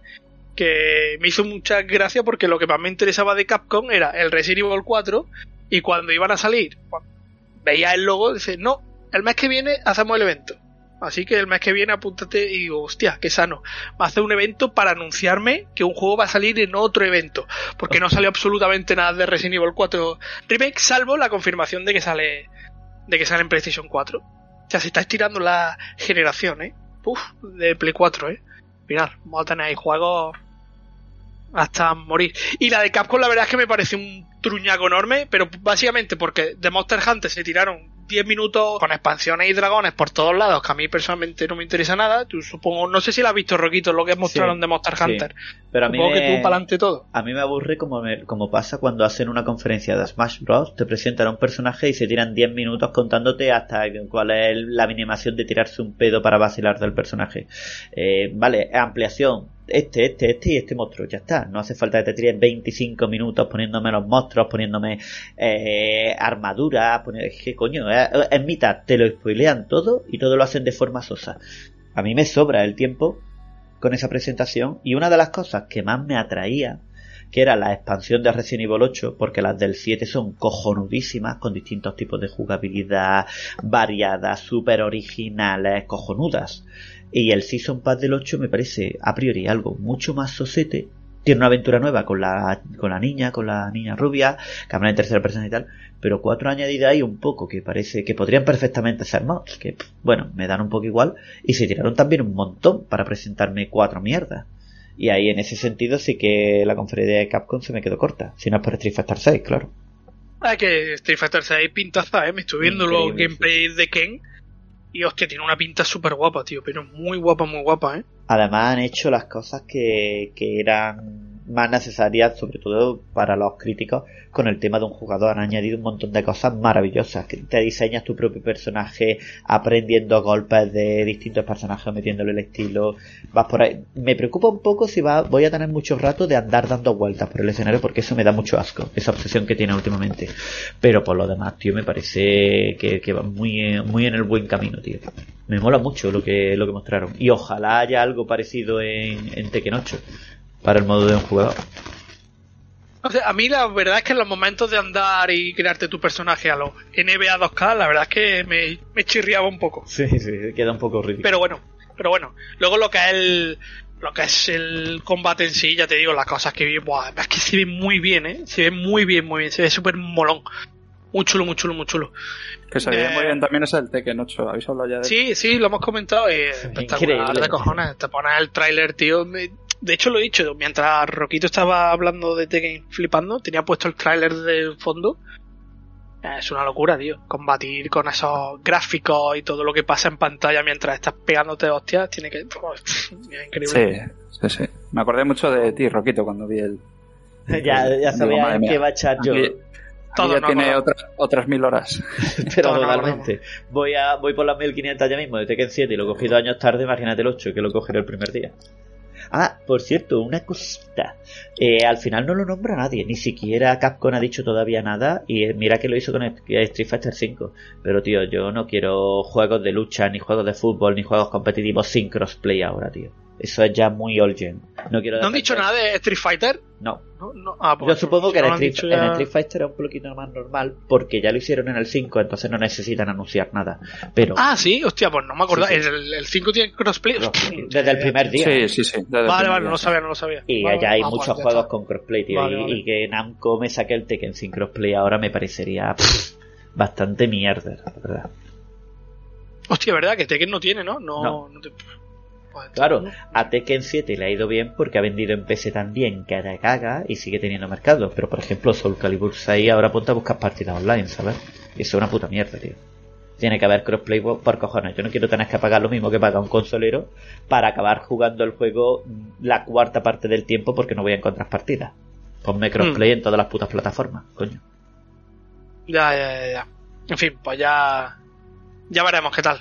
Pues otra que hizo una conferencia que se le quedó bastante bien, la verdad es que para las expectativas también que podía haber, quedó bastante chula por la cantidad de juegos que enseñaron y cosillas que llevaron al Game Pass, que es prácticamente toda en Microsoft, que se marcó un evento bastante interesante, la verdad. Estoy viendo la lista de juegos que mostraron y muchos de ellos que, que van a ir al Game Pass. Por cierto, están hablando muy bien del Hellsinger este. Bueno, eh, creo que Roquito tú no sé si le vas a probar alguna vez. Ah, probaste la demo, Pues está en el Pass decir. y lo están poniendo muy bien. Tío. tiene, es que Está el juego es súper original y muy guapo. Mm. Es Doom en feo, pero a cambio es un juego que tienes que disparar con ritmo. Entonces a mí me parece una idea cojonudísima y yo lo que jugué la demo lo disfruté mucho. Y estando en el pass, tío, hay que probarlo. Ese juego hay que probarlo, ¿eh? Yo creo que os va a molártela. Sí, pues ahí confirmaron la llegada de Guilty Gear, los Guilty Gear series, y también creo que el- uno de ellos va directamente al Game Pass, o el Nino Kuni Remaster también lo metieron allá en el Game Pass, la confirmación de Deathloop, que llega también que llega también al Pass, el Persona 5, eh, Nino Kuni 2 el año que viene supongo que llegará también al Game Pass, bueno, el Assassin's Creed, que bueno, en fin, bueno, pues vale, también, también va a estar ahí metido. Y al final, pues, pues se le quedó un evento bastante interesante, sobre todo por eso, por, por, por la cantidad de juegos que van a llegar que van a llegar al, al pass. Y que, hombre, que Microsoft poco a poco, pues mira, en Japón le está yendo mejor, que, que tampoco es muy difícil, que le fuera mejor que antes, la verdad. Pero bueno, molestarse en llevar, eh, en hacer un evento, en plantarse allí y llevar muchos juegos japos al Game Pass, pues, pues eso siempre, pues hombre, era hora también ya. Con la cosa de, de la serie SS, la verdad es que la jugada allí la salió bastante bien, bastante bien. Ah, Y- de todas formas, hay una cosa que dice que dice la gente en el grupo y tienen toda la razón, y es que Microsoft ya parece que no hace eventos de, de Xbox, sino eventos de Game Pass. O sea, ellos llegan y ya todo día uno para Game Todo Pass. día Game Pass, Game Game Pass. Pass. Ujú, Totalmente, totalmente. Ah, Bueno, es su arma y es lo que le está haciendo. O sea, vender más. Bueno, vender más. Más Vender atractivo, más que antes. hace más Sí. máquina. Y madre mía, el de Blue, tío, mira que por más que veo tráiler, colega, bueno, ya, ya lo dije en el grupo, ¿no? Y por lo que Shari ya trajo aquí, incluso tú, tú- aunque Roquito, a ti creo que te gustó más que A mí me gustó bastante, sí. No me atrae nada, tío. Menos, mira que lo ponen ahora en el Game Pass y lo ponen también en la Play 5 en el, en el Plus, pero es que no me da ni. me da pereza, tío, bajarlo. O sea, no me da ni para darle un tiento, la verdad. Los tío. juegos de Arkane a veces hay que ponerse con ellos para ver hasta qué punto brillan. Es muy original. No, hombre, Dishonor eh, lo ves. Yo veía los gameplay de Dishonor y el estilo artístico y demás y estaba adentrísimo. Pero Sí, con Deathloop, es tío, que de- de- eh, Dishonored parece más original y es más original porque tiene habilidades y demás, pero eh, Deathloop tiene un encanto especial. Aún así, Dishonored creo que es mejor. O sea, que da igual, que está por debajo de Prey. De hecho, posiblemente, esto lo dijo también Shari, posiblemente Deathloop sea de lo peorcito que ha hecho modernamente Arkane. Pero es que lo peor que ha hecho Arkane en los últimos años sigue siendo un juego más que decente. Hombre, le ha ido bien, ¿eh? En premios, crítica y demás, le ha ido muy bien. A buen, Ah, a Deathloop. juego, ya te digo. Ah. Carame, cuando te hice eh, la mención en el grupo, eh, la cantidad de juegos indecentes como churros va a sacar Square de aquí a un año es increíble, ¿eh? Mm. pero muchísimo, ¿eh? Sí, sí, sí. La verdad es que algo han, han debido de tocar alguna tecla ahí porque se han puesto a hacer juegos como si fueran palomitas y, y es brutal. Sobre todo este, este término de año y a principios del año que viene, una cantidad de lanzamientos, además de juegos súper interesantes todos, la verdad. Está Algunos muy- menores, otros, eh, pero bueno, en general bien. muy muy a tope. En la conferencia eh, estoy viendo, porque no la pude ver en directo, pues que mostraron otra vez Forspoken, que llevo- tengo la sensación de que lo llevo viendo de hace... Bueno, de hecho no, no es la sensación. Sí, lo viéndolo tres años, el Yo creo que es un juego retro ya. Eso está pasando No ha salido, de no ha salido pero es retro ya. El gameplay que hemos mostrado, la verdad es que me dio. Eh, me gustó más que lo último. Pero bueno, es lo que ya he dicho muchísimas veces. De hecho, salieron impresiones la semana esta de varios medios. La verdad es que, bueno, las impresiones que están saliendo están bien, pero vamos a relajarnos. ¿eh? Sobre todo que, por lo que he leído, critican mucho eh, lo vacío que está el mundo abierto y que le huele a la gente, porque obviamente solo pudieron ver poco, pero huele a, a que la parte de mundo abierto del juego va a ser muy rancia en muchos aspectos, pero que jugablemente por lo visto puede estar bien. Pues toda la combinación de magia, este tipo de Puede cosas. ser, puede ser. No sé, yo ya lo he dicho aquí muchas veces, ¿eh? Forspoken tiene pinta de que es un juego muy guapo, muy guapo, o es un mierdón, ¿eh? O sea, me cuesta ver punto medio con este juego. Eso lo bueno. has dicho de la exploración de mierda, pero el sistema de combate y jugabilidad bien me suena muchísimo a Final Fantasy VII Remake, tío. Pero tela. Bueno, pero Final Fantasy VII Remake que realmente no tiene, o sea, no tiene Exploración, no, porque vertical, es un lineal a tope Pero con que- dos calles para que explores y cosas. Que son capaces, son capaces de hacer un escenario en una fábrica y que sea una mierda de explorar. O sea, eso es un mérito también muy particular de, de Square Enix y espero que no sean esos los que han hecho el mundo abierto de del Forspoken. Mm, la verdad que sí. No sé, yo bah, no creo, no creo que me interese mucho, salvo al que, que salga muy bien, muy bien y en un futuro, muy futuro poder jugarlo a mitad de precio o algo así. Luego, pues el tráiler que hemos visto, que lo hemos visto antes de Final Fantasy XVI, que a mí la verdad es que es muy guapo y lo de Square con las bandas sonoras, tío, es de, es de otro nivel, ¿eh? O sea, ¿De qué, Sí, de, sí, qué- sí. de qué año va a ser GOTY el Final Fantasy XVI? ¿Cuándo sale? sale el año que viene, en Bueno, verano. nada, La fecha para 2023. Verano del año, bueno, uf, Sí, el 2023 va a estar tela de Sí, va a ser duro, sí, sí. va a ser ahí muy chungo, muy chungo, pero a mí, el tra- a mí todo, la verdad, lo que he visto me gusta mucho. Incluso que Kaname ya lo comentó aquí en su día de esto de, y que lo he leído a mucha gente, ¿no? Esto de no me huela Final Fantasy. Ah, Yo estoy intrigadísimo, tío. O sea, la verdad es que a mí me da bastante igual si huele o no a Final Fantasy. Mm. Sí, No, no, sí, obviamente lo, lo primero eh, es que sea un buen juego. Si es un juego, da igual que sea Final Fantasy, Kingdom Hearts o su puta madre. Pero bueno, que es verdad que si tú ves el, el juego, si eres fan de la saga y esperas algo parecido a lo que ya has visto anteriormente, es como, hostia. Eh, choca mucho sobre todo el sistema de combate. Pero bueno, al final, mm, yo por ejemplo, me he hecho fan de la saga sobre todo por la historia y, y tiene pinta de que la narrativa va a ser fundamental y además está en manos de la gente que, que rescató Final Fantasy XIV, el MMO, que dicen que, que el tema narrativo y el, el mundo, el lore y tal es, es de lo mejor, de los mejores Final Fantasy que se han hecho en los últimos años, así que estoy muy dentro, claro. Para adelante. Y la música Y- está a otro nivel, o sea, si el- todo lo que tiene pinta es de 9, la música es de 12, o sea, es, es brutal. Es increíble. Yo no sé cómo hace Square, tiene una fábrica de, de bandas sonoras Brutal. que es digna de estudio, ¿eh? Brutal. Bueno, y del que hemos hablado antes, el Octopath. Es que antes hemos hablado de ah, Octopath 2 Traveler, que se anunció mm. en la conferencia de Nintendo y la banda sonora de Octopath, que es otra de las cosas que te iba a preguntar, que se me ha olvidado. ¿Y a ti Octopath regular o...? A mí me cansó mucho Octopath Traveler. Yo, el, combate. Vale, me pareció muy, muy repetitivo y luego la historia, como te la cuentan por separado, son ocho personajes y cada personaje tiene su historia, aunque luego dicen que la entrelazan y tal y ya le ves cierta relación. Pero al principio yo le eché como 20, 30 horas y me cansó, tío, me cansó porque la, la historia me parecía muy lenta, pasabas de un personaje a otro y en principio era como, y ahora que me interesa la vida de este personaje, ¿no? no como que no estaba muy bien hilado al principio. Y luego el combate, ya digo que es, es bien, la, fórmula es muy parecida a la de Bravely Default. Y que es esto de cómo gestionar los, los turnos y no me acuerdo cómo se llama ahora el, el, el boss este que se utiliza para, para utilizar varios ataques seguidos. Puedes ir recargando o puedes ir utilizando. Y, y está bien lo que es la fórmula, la base está muy bien, pero me acabó cansando mucho. Pero bueno, en general es un juego que gustó mucho el otro, otro Sí, sí, eh, de hecho es lo que he dicho antes también, que fue un juego que gustó bastante. Mm. ¿Tú el 2 lo esperas o te da bastante igual? Primero tendría que volver al 1 a ver si me vuelvo a enganchar ah, y, así interesarme por el 2, pero no, en principio no. Vale, vale, vale. Pues nada. Y saturadísimo de JRPGs. Era un podcast especialmente dedicado a ello, pues me imagino que ha llegado un momento en que acabe hasta la polla. ¿Tienes una selección de juegos que te va a comprar de Square o ni siquiera lo has pensado? Y cuando vayan llegando. Selección de Square. O sea, en plan de decir, me voy a pillar este, este, este. No. De salida el Crisis Core y el Final Fantasy XVI. Ajá. Y quizás, eh, me lo estoy pensando, el. Este último que hemos dicho que ya es retro. ¿Cómo se llama?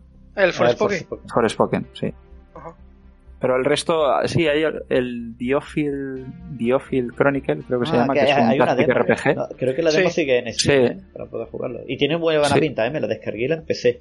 No he seguido jugándolo, pero tiene muy buena pinta. Pues ese tiene muy buena pinta. Ese igual de salida no, pero, pero más adelante caerá, seguro. Y luego hay uno de, de granjas, tío. Yo, yo no sé si... ¿Habéis probado alguna vez juegos de estos de recolección?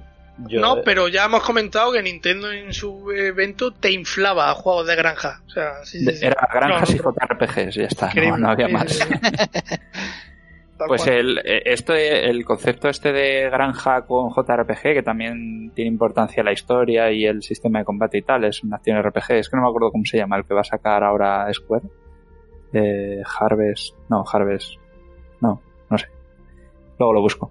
Y, ese tiene buena pinta, pero es que los juegos estos de recolección y de trabajar así de gratis me suelen echar para atrás. No sé vosotros si habéis probado alguno. Yo jugué, eh. he jugado mucho hace poco al My Time at Portia y me gustó mucho, pero al final el problema de eso es que es muy difícil, tío, que no te dé la sensación de ser un juego de trabajar. Así que, por ejemplo, en Matama Sport en sí, eh, de primera empiezan a decirte, bueno, pues estás creando tu casa y tal, y dices, coño, pues voy haciendo mi casa, la decoro como quiera, ya ves tú, que no sabes lo que me gusta a mí decorar. Eh, vas decorando la casa, vas poniendo unas cosas y otras, crea una fábrica para fundir metales y si creas varias las puedes fundir más rápido y con eso puedes fabricarte otras cosas. Y al principio parece que tiene un poco de gestión, pero el juego cayó muy rápidamente en, bueno, pues siempre voy a necesitar materiales, siempre estoy en la mina minando, o sea, poca cosa puede haber jugablemente más aburrida que hacer eso, y luego gestionando un poquito y fabricar. Entonces yo creo que ese tipo de juego es muy difícil que no acaben cediéndole paso a la gestión para convertirse en repetición y monotonía de cosas. Habrá que ver. Yo creo que es difícil hacer uno que sea bueno de verdad ¿eh? en este tema. Harvestella se llama. Sí, otro, ese es exclusivo de Switch, ¿no? Harvestella. Sí, sí, Pues ese tiene buena pinta y es que hay, hay varios juegos de estos que mezclan esto que os digo del tema de granjas, de gestión de, de tu casa y tal, y, también un poco de aventura y JRPG. Y tengo ganas de echarle en guante a uno de estos. También están muy bien los Rune Factory, no sé si os suenan. sí, me suena, pero no lo toco nunca. Sí, pues esos tienen muy buena fama también, incluso entre gente que no es tan aficionada a la parte esa de gestión. De todas formas, a mí el tema de combinar géneros y más cuando es una cosa como la gestión es algo que me atrae muchísimo, sobre todo mm. después del Metal Gear Survive, que es un juego que para mí lo hacía de putísima madre, casi perfecto, me encanta. pero, pero luego, después de, por ejemplo, pasarme el Cult of the Lamb y demás, eh, cada vez me da un poco más de miedo, tío. Es que, claro, eh, eh, todos te vienen con la promesa de que vamos a combinar distintos géneros, pero al final acaba siendo de que si uno de esos lo hacen mal, acaban jodiéndote el juego entero. O sea que hay que tener cuidado con las combinaciones. No, pero Square en general está, está arribísima, ¿eh? De que se sale. Sí, sí, está Para- muy, muy, muy.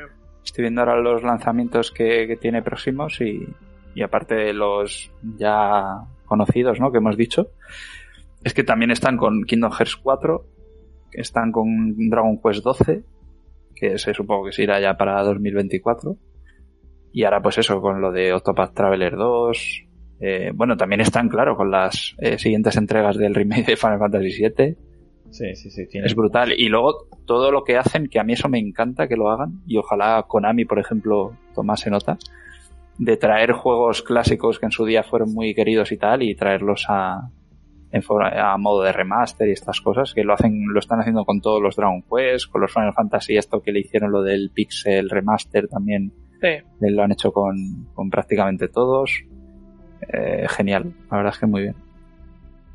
Sí, Sí. sí. A- Además, eso es una modita que ya iba haciendo falta desde hace tiempo, tío. Eso de coger los juegos más antiguillos que no tenían versión a máquinas modernas y tal y volverlos a sacar, eh, esto siempre da para debate. Hay gente que se queja mucho de que podrían estar mejor, podrían estar peor, pero yo creo que ahora se está convirtiendo en la única forma de que se preserve el videojuego, tío, en condiciones. Mm. Y sobre todo, por ejemplo, el caso de Life Alive, no sé si, si os suena. Sí, el de Sí, sí, la sí. Switch. Mm. No El sé, de la no sé- Switch. no sé si ha acabado saliendo en más máquinas o solo salía en Switch. No. No, solo, no, solo en Switch. Pues es un juego que han rescatado ahora, pero que es de, me parece que era de finales de los 80 o principios de los 90, que solo salió en Japón. Y la única forma de jugarlo en Occidente era con el típico parche guerrero en inglés y tal, en, emulado en PC. Y eso, y que rescaten este tipo de, de proyectos, porque Life Alive, por lo visto, es, es un, es un juego bastante digno. Y que rescaten este tipo de proyectos y los traigan ahora, a mí me parece muy bien también. Sí. Me sorprende que no lo hayas probado, tío. ¿No lo has probado todavía? Si es que tengo tantas cosas, tío. Claro, si, ya, si no ya. pruebo ni el Xenoblade 3, si es que es, soy un ser lamentable. No tengo remedio. Tienes vida, es que es lo que tiene. Algunas veces algo se interpone entre nuestra capacidad de viciar. No, tengo vida y que ahora como me ha dado por escucharme más y jugar a lo que me apetece, pues claro, ahora estoy jugando cosas que a lo mejor, pues eso, me quitan de Xenoblade Chronicles 3, por ejemplo. Nada, bien está, bueno. no pasa nada. Pero ya cuando lo juguéis hablaréis de él. Aquí no hemos hablado, ¿no? Ah, bueno, Connie, creo. ¿Quién vino a hablar de Xenoblade? Sí, ¿Alguien Connie, no? Connie, Connie. Connie, Connie. Connie, es verdad, verdad. Ya, Unas impresiones, sí. sí, pues nada, ya en su momento cuando toque, pues. Ya cuando lo juegues en 2028, pues a lo mejor. ya Claro, cuando salga el 5. Cuando salga el 5, ya irás tú por el 3 Mira para que me he pasado el 3. Muy bien, muy bien. Pues nada, tío, no sé si se nos queda algo. Yo creo que ya. ¿Del que ya Nintendo hemos- Direct habéis hablado? Sí, pero si hay algún apunte que quieras hacer, dale, dale, hemos hablado. So- sí, sí. Sois mala gente, ¿eh? Yo pensaba, no os lo he dicho, digo, pero bueno, seguro que me tienen en cuenta y como soy el único que todavía respeto algo a Nintendo, me dejarán lo del Nintendo Direct para el final para cuando Bueno. llegue. Lo hemos dejado para la mitad creyendo eso, pero cuando ya han pasado, habían pasado 40 minutos y no habían venido. Ya habéis dado por hecho que no iba a venir, sí. Es que yo que he sido el que ha ido marcando los tiempos, ya, pens- ya estaba mirando el reloj, digo, buah, este no creo que, Este ya no. que venga. Pero bueno, dale, dale. Eh, nada, pues que muy bien lo del Zelda, ¿no? Que, Sí. Sí, eso lo hemos dicho. Mm.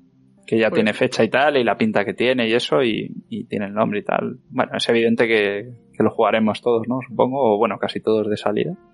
Y, y mola que, que ya tengamos fecha. Y sobre todo, pues, un poco lo de siempre, ¿no? Eh, quizás me repito demasiado con lo de la forma de hacer los Nintendo Direct. Justamente vi el Nintendo Direct y el State of Play, pues, como todos, ¿no? En el mismo día. Sí. Y, y aunque el State of Play me encantó también y, y tenía muy buen ritmo y los juegos que enseñaron me gustaban, yo es que decía, joder, es que me falta justo esa parte que hace Nintendo de explicarte con Eh, tres frases en qué consiste el juego, que parece que es que además es- lo miden muy bien la forma eh, en, en la que lo explican y lo hacen tan ameno que es que me encanta la forma en la que presentan los juegos Nintendo y tienen esa, esa cosa de que estás viendo un juego que a lo mejor en principio no te vas a comprar o no te interesa, pero al final viendo el vídeo y con la explicación esta que os comento, parece que no, pero dices, Te "Ah, pues, interesa más. sí, sí, sí. Pues aunque no te lo creas, a que no adivinas quién dijo eh, eso que has dicho tú ahora. No, sí, sí, yo, yo sé que tú de Nintendo lo que te gustan son los Nintendo Direct, otra cosa no, pero... pero sí, sí, La eso, conferencia eso del marketing la lleva muy bien, sí. Sí, la verdad es que me gustó mucho, muy, muy fluida y sobre todo pues encantado por el tipo de juegos que enseñaron que, pues que como ya sabéis eran más de, de mi gusto. Abusaron Y- un poquito del mismo género y de las mismas Sí. fábricas, pero fábricas la- las granjitas, pero bien, bien. Por Mm. cierto, una cosa que hemos dicho también todos, y yo ya tengo curiosidad por ver tu opinión. ¿Qué te pareció lo que se vio de Bayonetta 3? Estoy muy fuera con Bayonetta, tío, no... Eh, entonces no, estamos no, todos no- en la me, sí, no me llama nada. O sea, para mí es como ver, es como si me hubiera puesto un tráiler del 2 ahora, ¿no? Pues que dices, bueno, esto ya lo conozco, esto ya no me transmite así mucho, no me llama la atención. Pues es un poco lo que siento con Bayonetta 3, es que no tengo mucho interés. A lo mejor luego es un juegazo y, y me lo pillaré cuando baje de precio y tal y, y diré, oye, me arrepiento, lo siento mucho eh, Platinum y tal o lo que sea, pero solamente viendo vídeos no, no me llama la atención. Estamos en la misma, es que estamos en la misma onda. De hecho, eso yo es un juego también que jugaré de salida porque me encanta el género, pero no hemos quedado igual. Además, yo que he sido el más crítico de aquí con Bayonetta 2 en ese sentido, pues imagínate cómo me quedo con el 3. Mm. Y nada, destacar el, el nuevo Fire Emblem, Engage. A mí no ¿Cómo me ha pinta? gustado nada el, el diseño, tío. El diseño artístico de ese juego me ha hecho muy para atrás. Lo veo demasiado ridículo, por mucho que sea japonés. Y a los japoneses en ese sentido los tragamos. Sí, lo- sobre todo lo de los colores, ¿no? Sí, Esta mezcla de color rojo y azul en el, pelo. protagonista y- del Barça, tío. Eso es un poco Sí. extraño. Es así, Lo lo he dicho antes, me encanta el color de pelo, que sano. Claro. Lo ha diseñado Bartomeu. Carame, esta moda también de juegos japos de cuatro colegas con estética anime que pasan por los campos, por las praderas, matando bichos a los Xenoblade. ¿eh? Con la musiquita Estamos desde teniendo- atrás, la cámara un poco por Estamos debajo teniendo para que veas el muy- cielo mientras anda. Sí. Estamos también, se está empezando el género a saturar un poquillo, ¿eh? Pero bueno, al que le guste ese tipo de juegos, supongo que estará flipándolo muy duro porque tiene tropocientos millones por jugar. Pero, hostia, Sí, sí, como es mi caso, por ejemplo. O sea, yo ya digo que prácticamente el, voy a decir el 80 o el 70% de los juegos que enseñaron en el, en el direct me, me llamaron la atención, me gustaron. Y, pero es cierto lo que decís, o sea, una cosa no quita la otra. Eh, están como muy encasillados, como que ellos mismos se estereotipan en, en el, pues eso, la- el- el uso de esas paletas de colores, siempre ambientación eh, medieval, fantasía. El rollito medio cel shading, que también. es Sí, poco de- exactamente. Parece que se han quedado estancados en el, el cel shading, sobre todo porque yo creo que eso también es por la limitación técnica de la propia Switch, ¿no? Que, que al final si quieres hacer un juego que visualmente no, no de puto asco, tienes que tirar por el, por el cel shading, ¿no? Hoy en día. Pero me está dando la sensación de que eso siempre he dicho que es una idea maravillosa de Nintendo, que la mostró con Breath of the Wild y la han ido Mm. copiando. Y en muchos casos le viene muy bien, por lo que tú mismo has dicho, para disimular las limitaciones. Pero también me está dando la sensación de que muchos japos lo utilizan para simplemente ahorrarse trabajo y punto. Porque dentro del rollo cel shading no luce lo mismo Xenoblade Chronicles que el Star Ocean. Que Mm. ahora que me acabo de acordar, esa madre mía, parece mentira que esto sea una saga que tenía eh, un poco de dignidad hace tiempo. Se ve horripilante. El Star Ocean. Sí, sí, pero horripilante Sí. a, a tope. Se ve raro, sí. Sí. Y no sé si habéis comentado el, eh, el caso del Tales of Sinfonía. no, se me, se me había olvidado el remaster. Sí, Dilo, que dilo, dilo. Sí, que van a sacar un remaster, creo que va a salir en todas. Me parece que era, lo anunciaron en Nintendo Direct, pero sale también en Play y en, y en Xbox. Y nada, es uno de los Tales más queridos de, de la gente que es fan de, de esta saga. Ya sabéis que yo no, no suelo conectar mucho con esta saga. Y lo jugué en su día, no me lo llegué a pasar, lo jugué en su día. Es de los que más me enganchó, pese a no, a que no, no llegó a encandilarme como para pasármelo. Y nada, es una buena noticia, pero eh, va a salir el remaster en 2022 de un juego mm, tirando de memoria que tendrá 25 años más o menos. Eh, sale a 30 frames. A 30 frames no- y con unos Sí. gráficos que te quedan a veces dudas de hasta qué punto. Lo eh, lo- los gráficos no esperábamos menos porque, o sea, más porque al fin y al cabo es un es el típico filtro este, y le suben un poco las texturas y ya está. Y, y el juego es lo que es. Es que es un juego bastante antiguo ya, a lo tonto. Pero que sorprende lo de, lo de los 30 frames, yo no lo entendí. Y, es que de hecho es en todas las consolas, no es un tema, ah, no, es en Switch, no, no, es en todas. Sí, pues algunas veces es que yo creo que... y es una acción RPG, perdón, o sea, que si es un juego de rol por turnos, bueno, puedes entender que tampoco va a influir muchísimo, ¿no? En la jugabilidad, pero, pero es que es una acción RPG. Es que tú juegas hoy en día un Tales a 30 frames y luego te pones a 60 y, y obviamente hasta el más tonto te va a decir yo quiero jugar al, al que pone 60, al que va fluido, es que es lógico. Es que yo creo, eh, eso pasó cuando hicieron el port antiguo, que habiendo un port a PC de hace tiempo y habiendo haciendo unos cambios mínimos, no sé ni, qué interés tiene para el que tenga PC. Creo que el Tales of Symphonia se, se oficialmente. Y si no era el port, era jugando en emulador. Pero a un juego del que ya se dijo que de una forma u otra habían metido parches, los modders, para poder jugarlo a 60 en PC, pero que todas las animaciones, como iban linkadas en el juego original a, a los frames, todas las animaciones iban en el doble de rápida y aquello era injugable, era ridículo. Y dices, vale, eh, que un modder se encuentre este tipo de problemas me vale, pero ¿cómo están programando el remake remaster del Tears of Sinfonia para que posiblemente se haya encontrado el mismo problema y han dicho, pues a 30? Es que es para flipar, yo espero que eso no cueste más de 20 euros a lo sumo cuando salga, porque vaya tela. Hmm. Bastante lamentable, ¿eh? Los 30 sí. No, y, para terminar, que me estaba viniendo ahora a la mente una cosa que eh, la última vez que hablamos de Pokémon yo decía que estaba un poco cansado que siempre se hiciera hincapié en el tema gráfico, que ya sabemos lo que era, que hay gente que juega Pokémon por otros temas, que no es solo lo gráfico. Pero me estaba viniendo ahora, a lo mejor es porque me gusta llevar la contraria y justo hoy que no hay que hablar de Pokémon, me apetece hablar de Pokémon en el tema gráfico. Pero me, estaba viendo ahora un juego como Harvestella, por ejemplo, que es un juego que no llega ni a doble A, que es, de Square y, que va a salir para Switch, me parece que es exclusivo para Switch. O el, ¿cómo se llamaba este? Eh, otro RPG así con pinta... Ahí se me ha ido el nombre ahora. Eh, ah, sí, Atelier Riza 3, por ejemplo.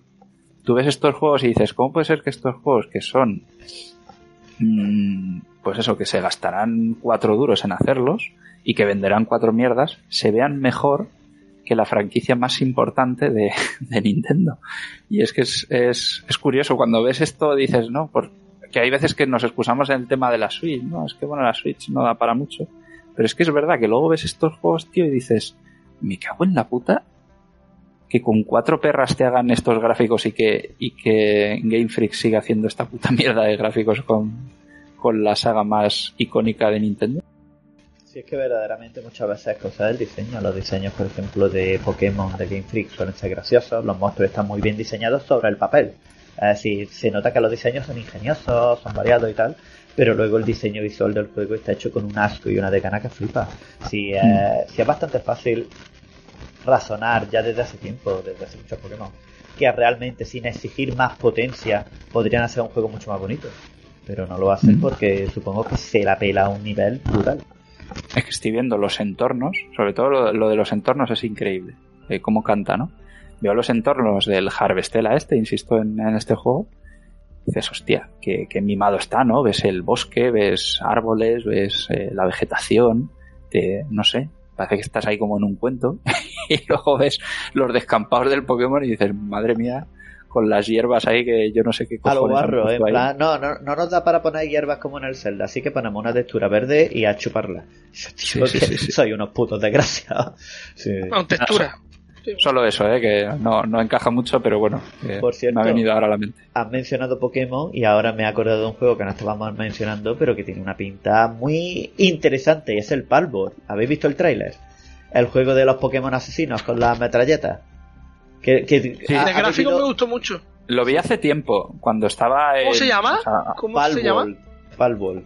Este se mostró en el de Microsoft, ¿no? En el evento, sí, sí, sí. Sí, no, no, me acuerdo en qué evento fue, pero vamos, es de Microsoft. El, juego de la poca vergüenza.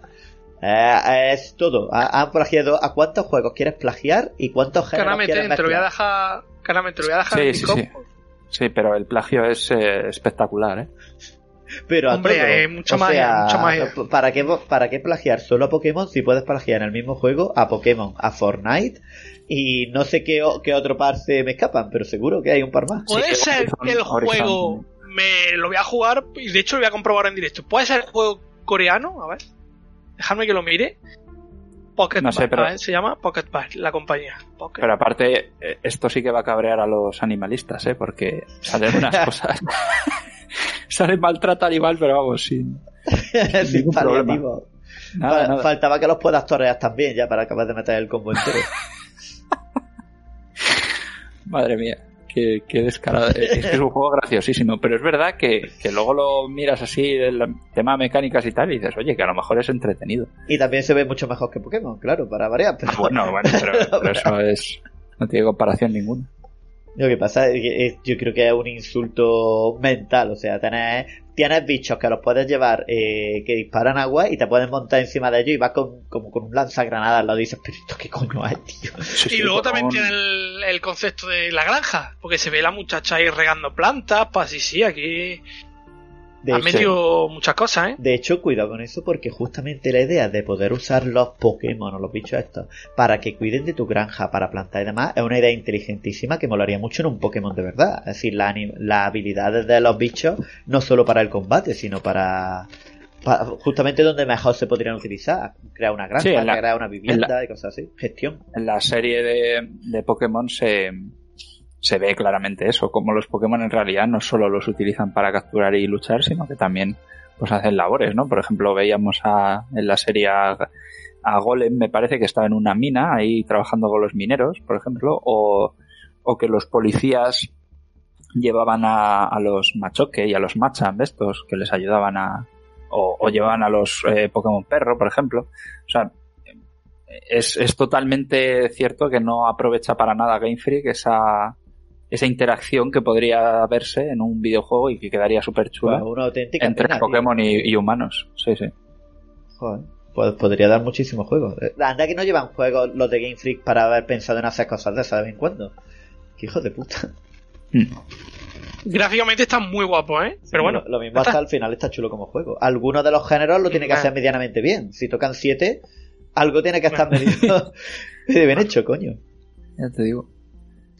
Pues, y no de- sé si el queréis State of Play, ¿habéis comentado ya todo? Habéis Sí, empezado bueno. por eso, ¿no? Claro, no, no, no, que va, que va. Hemos, seguido, hemos empezado por, si no recuerdo mal, Ubisoft. Tekken 8. Ah, vale. Y yo he hecho una reflexión del, de la sofá remake psicológica, de esta psicológica. Hostia, ¿te lo Eh, compraste al final? Sí, me lo compré, lo me lo he pasado. Pero qué eh, coño de pregunta esa. Coño, pues salió, lo No, pude que pillar. lo dijo él. Dijo que Claro, claro, no claro, pero- hacer y tal. Claro, pero porque lo pude pillar a 55 euros de salida, tío. O sea, no eran Ajá. 80, tío. Lo puede pillar y... Hecho, antes al comienzo, tío, eh, han suavizado animaciones de Joel y demás y se mueve mucho más ágil. Yo lo he disfrutado tanto más que la primera vez, tío. Me ha gustado muchísimo, muchísimo. Si quieres comentar algo del de Sony 2 por dar tu opinión de algo que te haya gustado. Mm. Nada, que pues eh, que el God of War de salida, ojalá Ah, salga bueno, ya. sí, eso ya lo he dicho. Muchas ganas. Ojo muchas que lo he de- dicho, Kaname, y no sé si coincides conmigo. Ojo que yo cuando me pasé el Den Ring dije, hostia puta, para que salga un juego capaz de mirarle de tú a tú o incluso superarle en algo al Den Ring, quiero que no lo vamos a ver. Y yo después de ver el tráiler, y es lo que he dicho antes, y de los comentarios de los desarrolladores diciendo no habéis visto nada de nada, solo digo que ojito. Ojito. Mm. Hombre, son juegos muy diferentes al fin y al cabo. Sí, sí. Yo creo que pues eh, God of War al final nos puede marcar más por temas de mecánicas o eh, o por luchas contra bosses exigentes y tal, eh, nos va a marcar por, por temas más emocionales, más de la historia, en los momentos super épicos que los va a ver seguro. Ah, las luchas con los jefes también estoy seguro que van a estar muy guapas. En el 1 Sí, pero bueno, yo me, me refería más a, a- a temas mecánicos, ¿no? Yo recuerdo luchas contra jefes de, de Dark Souls, por ejemplo, o del mismo Elden Ring, y lo recuerdo más por, por lo entretenido que era eh, averiguar, por ejemplo, cómo tenía que afrontar el, el combate, aprenderme los movimientos, eh, memorizarlo, los intentos, que eso al fin y al cabo cuando lo consigues también sientes una satisfacción que se te queda ahí grabado. En God of War el tipo de satisfacción yo creo que es diferente, ¿no? Es más como, hostia, guapo. la- las Valkyrias te hacían sentir eso un poquito. La pena es que Ajá. eran Valkyrias, pero hostia, las pelas con las Valkyrias son muy Dios en todos los sentidos, ¿eh? En el God of War 1. Ah, yo es Y que no aquí me las vuelve. hice. Como, ¿No te hiciste ninguna pelea de la Valkyria? Bueno, al menos la Sí, me-. No, Me, me hice un par, me hice un Yo me par hice y, un par también. y me gustó brutales. y tal, pero no, no llegó a gustarme tanto como para hacérmelas todas. Yo lo tengo pendiente. No me la he hecho todas, pero lo tengo pendiente. Y nada, el resto es que si os soy totalmente sincero, no me acuerdo que, que se enseñó en el State of Play, solo me acuerdo del God of War. Nada, lo de los juegos de Samurai de Sega, que vuelven a la actualidad, estos juegos de Play 3, Mm. el juego de Running, el Way of the Running de Team Ninja, eh, para 2024, Mm. el Stellar Blade, que es la mezcla esta de Bayonetta y Nier Automata, que ya he dicho, a mí me, Ah, gustó muchísimo. muy chulo, muy chulo. sí. Muy chulo, muy chulo. Eh, Tekken 8, juegos para la VR y, y ya está, y poco más. Mm, eso Y el, más- y el Hulong este lo enseñaron también, ¿no? En el State of Play. No, no, no, ese fue. Microsoft. Ese de Micro- o sea, Microsoft. él lleva el marketing. Microsoft, no, no, el Gulón no, no, Ah, vale. no lo enseñaron en el Steel Play. Enseñaron Ah, y el tiene de Ronnie, de hecho, que Ya tiene ahí. Que se parece. Sí. Y Sari ha hablado de la demo de Gulón. Sí, sí. Vamos, ¿Le ha hemos hecho completito. Eh, eh, no, no mucho, no. Le parece un Nio, le parece un Nio mal. En resumen, Mm. un Nio mal. Pero bueno, que como tiene copy y eso, pues que y sale en el Game Pass, pues que para adelante. Pero bueno, ahí tienes la, la demo en la PlayStation 5, por si te aburre y lo Mm. quieres probar. Tienes también la demo, que, que no he hablado de ella, y la pone muy bien, muy bien. Bueno, de hecho, vi ayer a, a veros jugar bastante del Valkyria. Del juego este de Square también. La banda sonora es increíble. Porque esto no es sorpresa, ¿eh? No, vamos a volver a lo mismo, pero guapísima, tío. Lo pone muy bien el juego, ¿eh? ¿En qué Y lo que vi ayer plataforma jugar a tío? eh, creo que está en- solo en Play 5. Mierda. Y en, bueno, en Play 5 y Play 4. y Play 5, sí. Pero creo, el juego sale en PC, pero creo que no tiene demo en PC. Y la ponen muy bien. Y lo que vi ayer de Vero, guapísimo, tío. Me gustó mucho más de lo que esperaba. Oh. Incluso de gráfico, le han pegado un subidón y se ve muy Mm, resultón. Los diseños de los personajes. Y mola, mola, tío. La verdad que sí, tío. Lo digo por si te aburres también y quieres probarlo, pues ahí está. Y es que sale ya, ¿no? O sea, sí, creo que sale, no sé si a final este de mes año. o. Sí, sí, sí. No sé si a final de mes o principio del que viene. Madre mía, tío. ¿Alguien me puede vender tiempo? Esto sí, la demo son dos horas y media, ¿eh? Poca broma, ¿eh? Dos horas y media, cosas así de demo, tío. Vamos, que tienes contenido ahí para hartarte. Está muy bien, muy bien. Mm. Y poco más, no sé si queréis que cerramos. Ah, que Vamos a sale, ir cerrando. sale el 29 de septiembre, tú, este juego. Ah, pues ya por favor. Y la portada es maravillosa, ¿eh? No quiero decir porque el arte del juego es. La Sí, portada sí, sí. que tiene el juego es para quitarte el sombrero. Oh, Muy guapo, qué muy guapo. bueno. Joder. Qué gana. Las portadas de los juegos de Square es que molan mucho, ¿eh? Mm. Están muy bien, muy bien, muy bien. Y nada más, pues eso ha sido prácticamente todo. No sé si. Seguramente luego cuando dejamos de grabar diga, hostia, pues se me ha olvidado esto, pero yo a priori creo que. A priori creo que ya está. A ver si la semana que viene nos volvemos a juntar y grabamos hablando de lo que hemos jugado o no. Que tengo que analizar el Ice in the Dark. Si quedáis pendientes. Sí, está muy que lo bueno. has dicho al comienzo. ¿Tú vas a jugar algo, Kaname, esta semana? ¿Tienes pensado tocar algo a fondo? Pues yo, como he estado de vacaciones y eso, he estado jugando en la Vita, a... que por cierto me acordaba mucho también de Roquito, al... a un juego de Hajime no Ippo, Oh, que, Te lo vi en Twitter. originalmente, sí, que originalmente es de PSP, Aji- Hajime no Ippo Spiritus Boxer o algo de eso. Y, y nada, bastante guapo, está en Japo, eso es lo único. Y, pero bueno, memorizas ahí un poco lo que, al fin y al cabo, el, lo que es el- la base del juego es darte hostias en el ring y revivir los combates más icónicos de, de la, del anime. Y la verdad es que está bastante bien el juego, ¿eh? Yo pensaba que iba a ser más cutre porque tenía los de Play 2. No sé, Roquito, si tú has jugado alguno de los de Play 2. eh, no, no he jugado nunca a un juego de Jimmy. Ah, pues no es tan mal, ¿eh? Y, y tú que eres fan de la saga, hombre, No, pues- ya, te, ya te pilla un poco, un poco antiguo. poco retirado, sí. Pero eh, Sí. tengo el emulador de la Play 2. Eh, son todos japoneses, ¿verdad? No ha salido ninguno fuera de Japón. No, sí, sí, los de Play 2 salieron en, en incluso aquí en Europa. Os los tengo yo pues, originales. Pues tengo el emulador de la Play 2 que tira de escándalo en, en la Steam Deck. Y, y ojo, eso se puede bajar. Pues- el juego. Este de PSP es como es el último que salió de Victory Boxer, luego sa- salió uno de Hajime no Ippo para Play 3, pero lo hicieron otros totalmente diferente y la mecánica del juego era diferente. Pero digamos que el más pulido es el de PSP. Si puedes probar el de PSP, mejor. Vale. Pero sí, bebe mucho de los de Play 2, que se llaman Victorious Boxer 2. Sí, lo tengo aquí, Victorious Boxer 1 y el 2. Y luego este de, de PSP, que ya digo que está bastante bien y creo que cubre todo el, todo el anime, me parece. Oh, qué guapo, tío. Sí, sí. Pues, Y nada, de hecho lo he dejado en el combate de Takamura contra Hawk, el, el Ruby este. ¿Te acuerdas, Roquito? Sí, sí, muchísimo, hombre, ese combate es de. Ese combate es impresionante, sí, sí. Entonces además Y tú nada- vas cambiando de personaje, ¿no? Según vas viendo combates, tú juegas con uno o juegas con otro, no juegas siempre Sí. con bueno. Al principio juegas siempre con Hippo porque, bueno, haciéndose un poco siendo fiel a la serie, ¿no? Que al principio la serie se centra mucho más en, en Hippo y su progresión.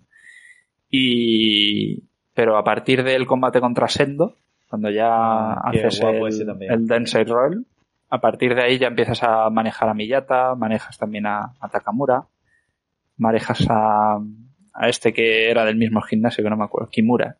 Manejas a Kimura también. Y nada, y, y la verdad es que para revivir así los combatillos y mecánicamente el juego es, es entretenido, es, me lo he puesto en difícil y es, es retante, tienes que hacer mucha esquiva, tienes que eh, medir mucho la estamina y tal, y, y muy bien. Un juego entretenido. ¿no? Se llama el de PSP. Mm, sí, Vale, pues a probar el emulador de PSP en la Steam Deck. sí, bueno, si pones allí menú hipo PSP lo vas a encontrar. O sea, La pena que haya que sí. jugar en japonés, pero mola, mola. Sí, pero bueno, ya te digo que en realidad eh, son escenas así en plan de viñetas tipo manga, que te ponen todo el texto en japonés y las imágenes de, de los personajes, que eso lo puedes saltar obviamente, y luego va directamente al, al combate. Y en el combate no ves nada, porque es, eh, es una interfaz totalmente limpia. Entonces realmente da igual que esté en inglés, a no ser que te haga mucha ilusión leer los comentarios de antes del combate que, Nada, me puede valer. ¿Qué tal la banda sonora, tío? A la altura del... Una puta mierda. Mierda. No, no, no, no, no, una mierda, una mierda. ¿Y a no, los de no PlayStation utilizan 2 tampoco? Una mierda, no utilizan la licencia oficial. Qué pena, tío. Va. Yo Pues no ya te digo, cómo tío. hacen esto los putos japoneses, tío. Me pasó lo mismo con el último juego que fue medio decente de Saint Seiya. Ya ves tú lo que ha costado que salga un juego de Saint Seiya medio decente, que está en PC. Me lo, me lo pillé también. Y tiene una banda sonora rockerilla y tal, que, que está guapa, pero no tiene la banda sonora de la serie. Y dices, pero me cago en vuestra puta madre. Tener la licencia para tener los personajes, las peleas, los golpes, y no tenéis la puta banda sonora, tío. Y no la Debe de, debe de costar una pasta o algo de eso, porque en los Dragon Ball, por ejemplo, hasta el, creo que fue el último, el Dragon Ball Z Kakarot, era raro ver un juego de Dragon Ball con, con la banda sonora de la serie, incluso con los, con el doblaje original de la serie. Y, y en esto pasa, pasa lo mismo. Estás jugando ahí porque sí, que están muy bien hechos los personajes, el, eh, lo que es el, el, el boxeo en sí, pues, hombre, no es fiel a la serie porque la serie es demasiado espectacular, ¿no? Con eso de que hacían, hacían un gancho y veías cómo se rompía el aire. Como- Y, y en este caso, pues no es tan así, tan anime, pero bueno, está bien encarnado, pero el problema es ese, que la música de fondo te mete la típica música de esta eh, cañera de rock, eh, Random, Eh, generador de música cíclica. random. y, y al final, pues te desconecta un poco. Pero bueno, el juego está bien. Pues nada, muchas gracias, tío. Pues ya me, Muy bien. me apunto nomás. Y, Vale. aparte de eso, pues está jugando al The Legend of Heroes Trials in the Sky, que no termina de convencerme. A ver si arranca un poco el juego. Sí, ese que lo estuve hablando, creo, en, en el podcast hace Vale, vale, ya se unas semanas, sí, sí, sí. que salió también para Steam, que lo tenéis ahí en Steam, que además tiene un parche en español. Pues al final estuve jugándolo en PC en español, pero como soy tanto de portátil y tal, al final me pasé a la versión de PSP, que lo estoy jugando en PS Vita, que bueno, no está en español, pero bueno, es un inglés sencillito. Y, y me está gustando, pero no sé, por otro lado me da un poco de pereza jugarlo. Tengo que, ahora que he llegado ya a casa y vuelvo a mi rutina, tengo que sentarme y ver, y ver qué juego ahora. Por cierto, eh, ya que estamos mencionando juegos que estamos jugando, eh, yo me he empezado a jugar el Yakuza 4 en la Steam Deck, que es un juego no verificado, que se supone que no funciona. Lo he, bajado, lo he instalado, va de puta madre, perfecto a 60 frames, se juega cojonudo en la Steam Deck ese juego. Eh, estoy jugando que he empezado y me ha enganchado muchísimo un Metroidvania español muy duro que se llama Aeterna Noctis. Que es súper Ah, sí, lo conozco. Y está muy guapo, tenía una demo. De hecho, ¿tú te acuerdas de o- los que habéis pasado el Hollow Knight o acordáis del Palacio Blanco? Coño, Eh, os tenéis que acordar yo- porque yo tenéis que no me tener lo- pesadillas con esa mierda. No me lo he pasado el Hollow Knight. Yo no lo juego. Vale, pues en Hollow Knight hay, hay una zona súper chunga de plataformeo que te mata absolutamente todo y que tienes que ser ir súper fino con los controles. Y Eterna Noctis básicamente empieza así. O sea, el principio es ya de os vamos a follar. Y es un juego muy duro, pero muy chulo. Los controles responden muy bien. El diseño, no sé si os acordáis de que cuando probé la demo nos reíamos del diseño del personaje principal que era súper feo, con la animación esta de mierda que tenía cuando se estaba quieto. No acordáis de un nabo, vale. Bueno, No. pues el diseño del personaje es una puñetera mierda, pero el diseño de los escenarios está súper chulo. Y el juego en general, visualmente y jugablemente y demás, está cojonudísimo. A ver si es otro que tengo que hacer una review próximamente. Porque está muy, muy chulo. Y a los que os gustan los Metroidvania, que creo que a Shari y a mí, este juego Sí. nos puede encantar. No, a mí, a mí también. El, por ejemplo, el Ender Lilies me encantó. El Lily es último. muy la polla, tío. Qué juegazo. Todavía estoy esperando a que lo rebajen un poquito más de 25 para pillármelo en PC. Qué puto juegazo. Sí, la hostia. Pues nada, muchachos, nos vamos. Vámonos. Vámonos. Eh, Kaname, bueno, pff, Sari se ha tenido que ir, así que Sari ha tenido que ir a sus cosas y, y como no nos va a oír, no le voy a mandar saludos ni nada. Kaname, eh, gracias por pasarte un rato. ¿Está bien? Gracias. ¿Cuándo, te has podido- cuándo has podido? Cuando has podido. No has podido.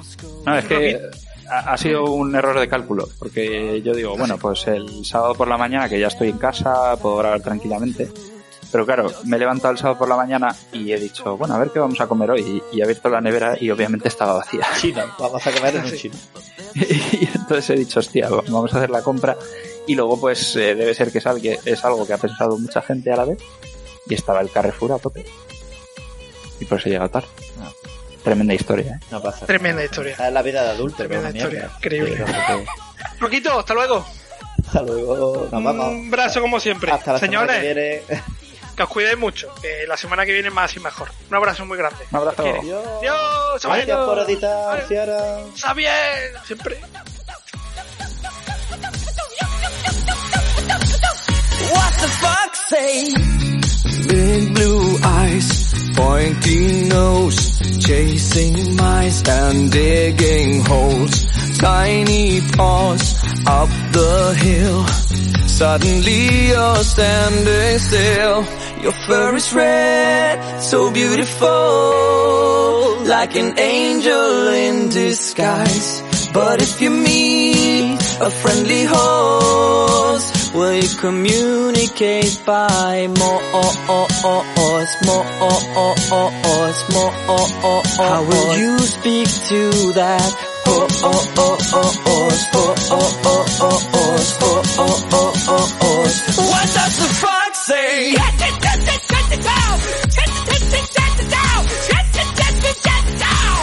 What the fuck's sake?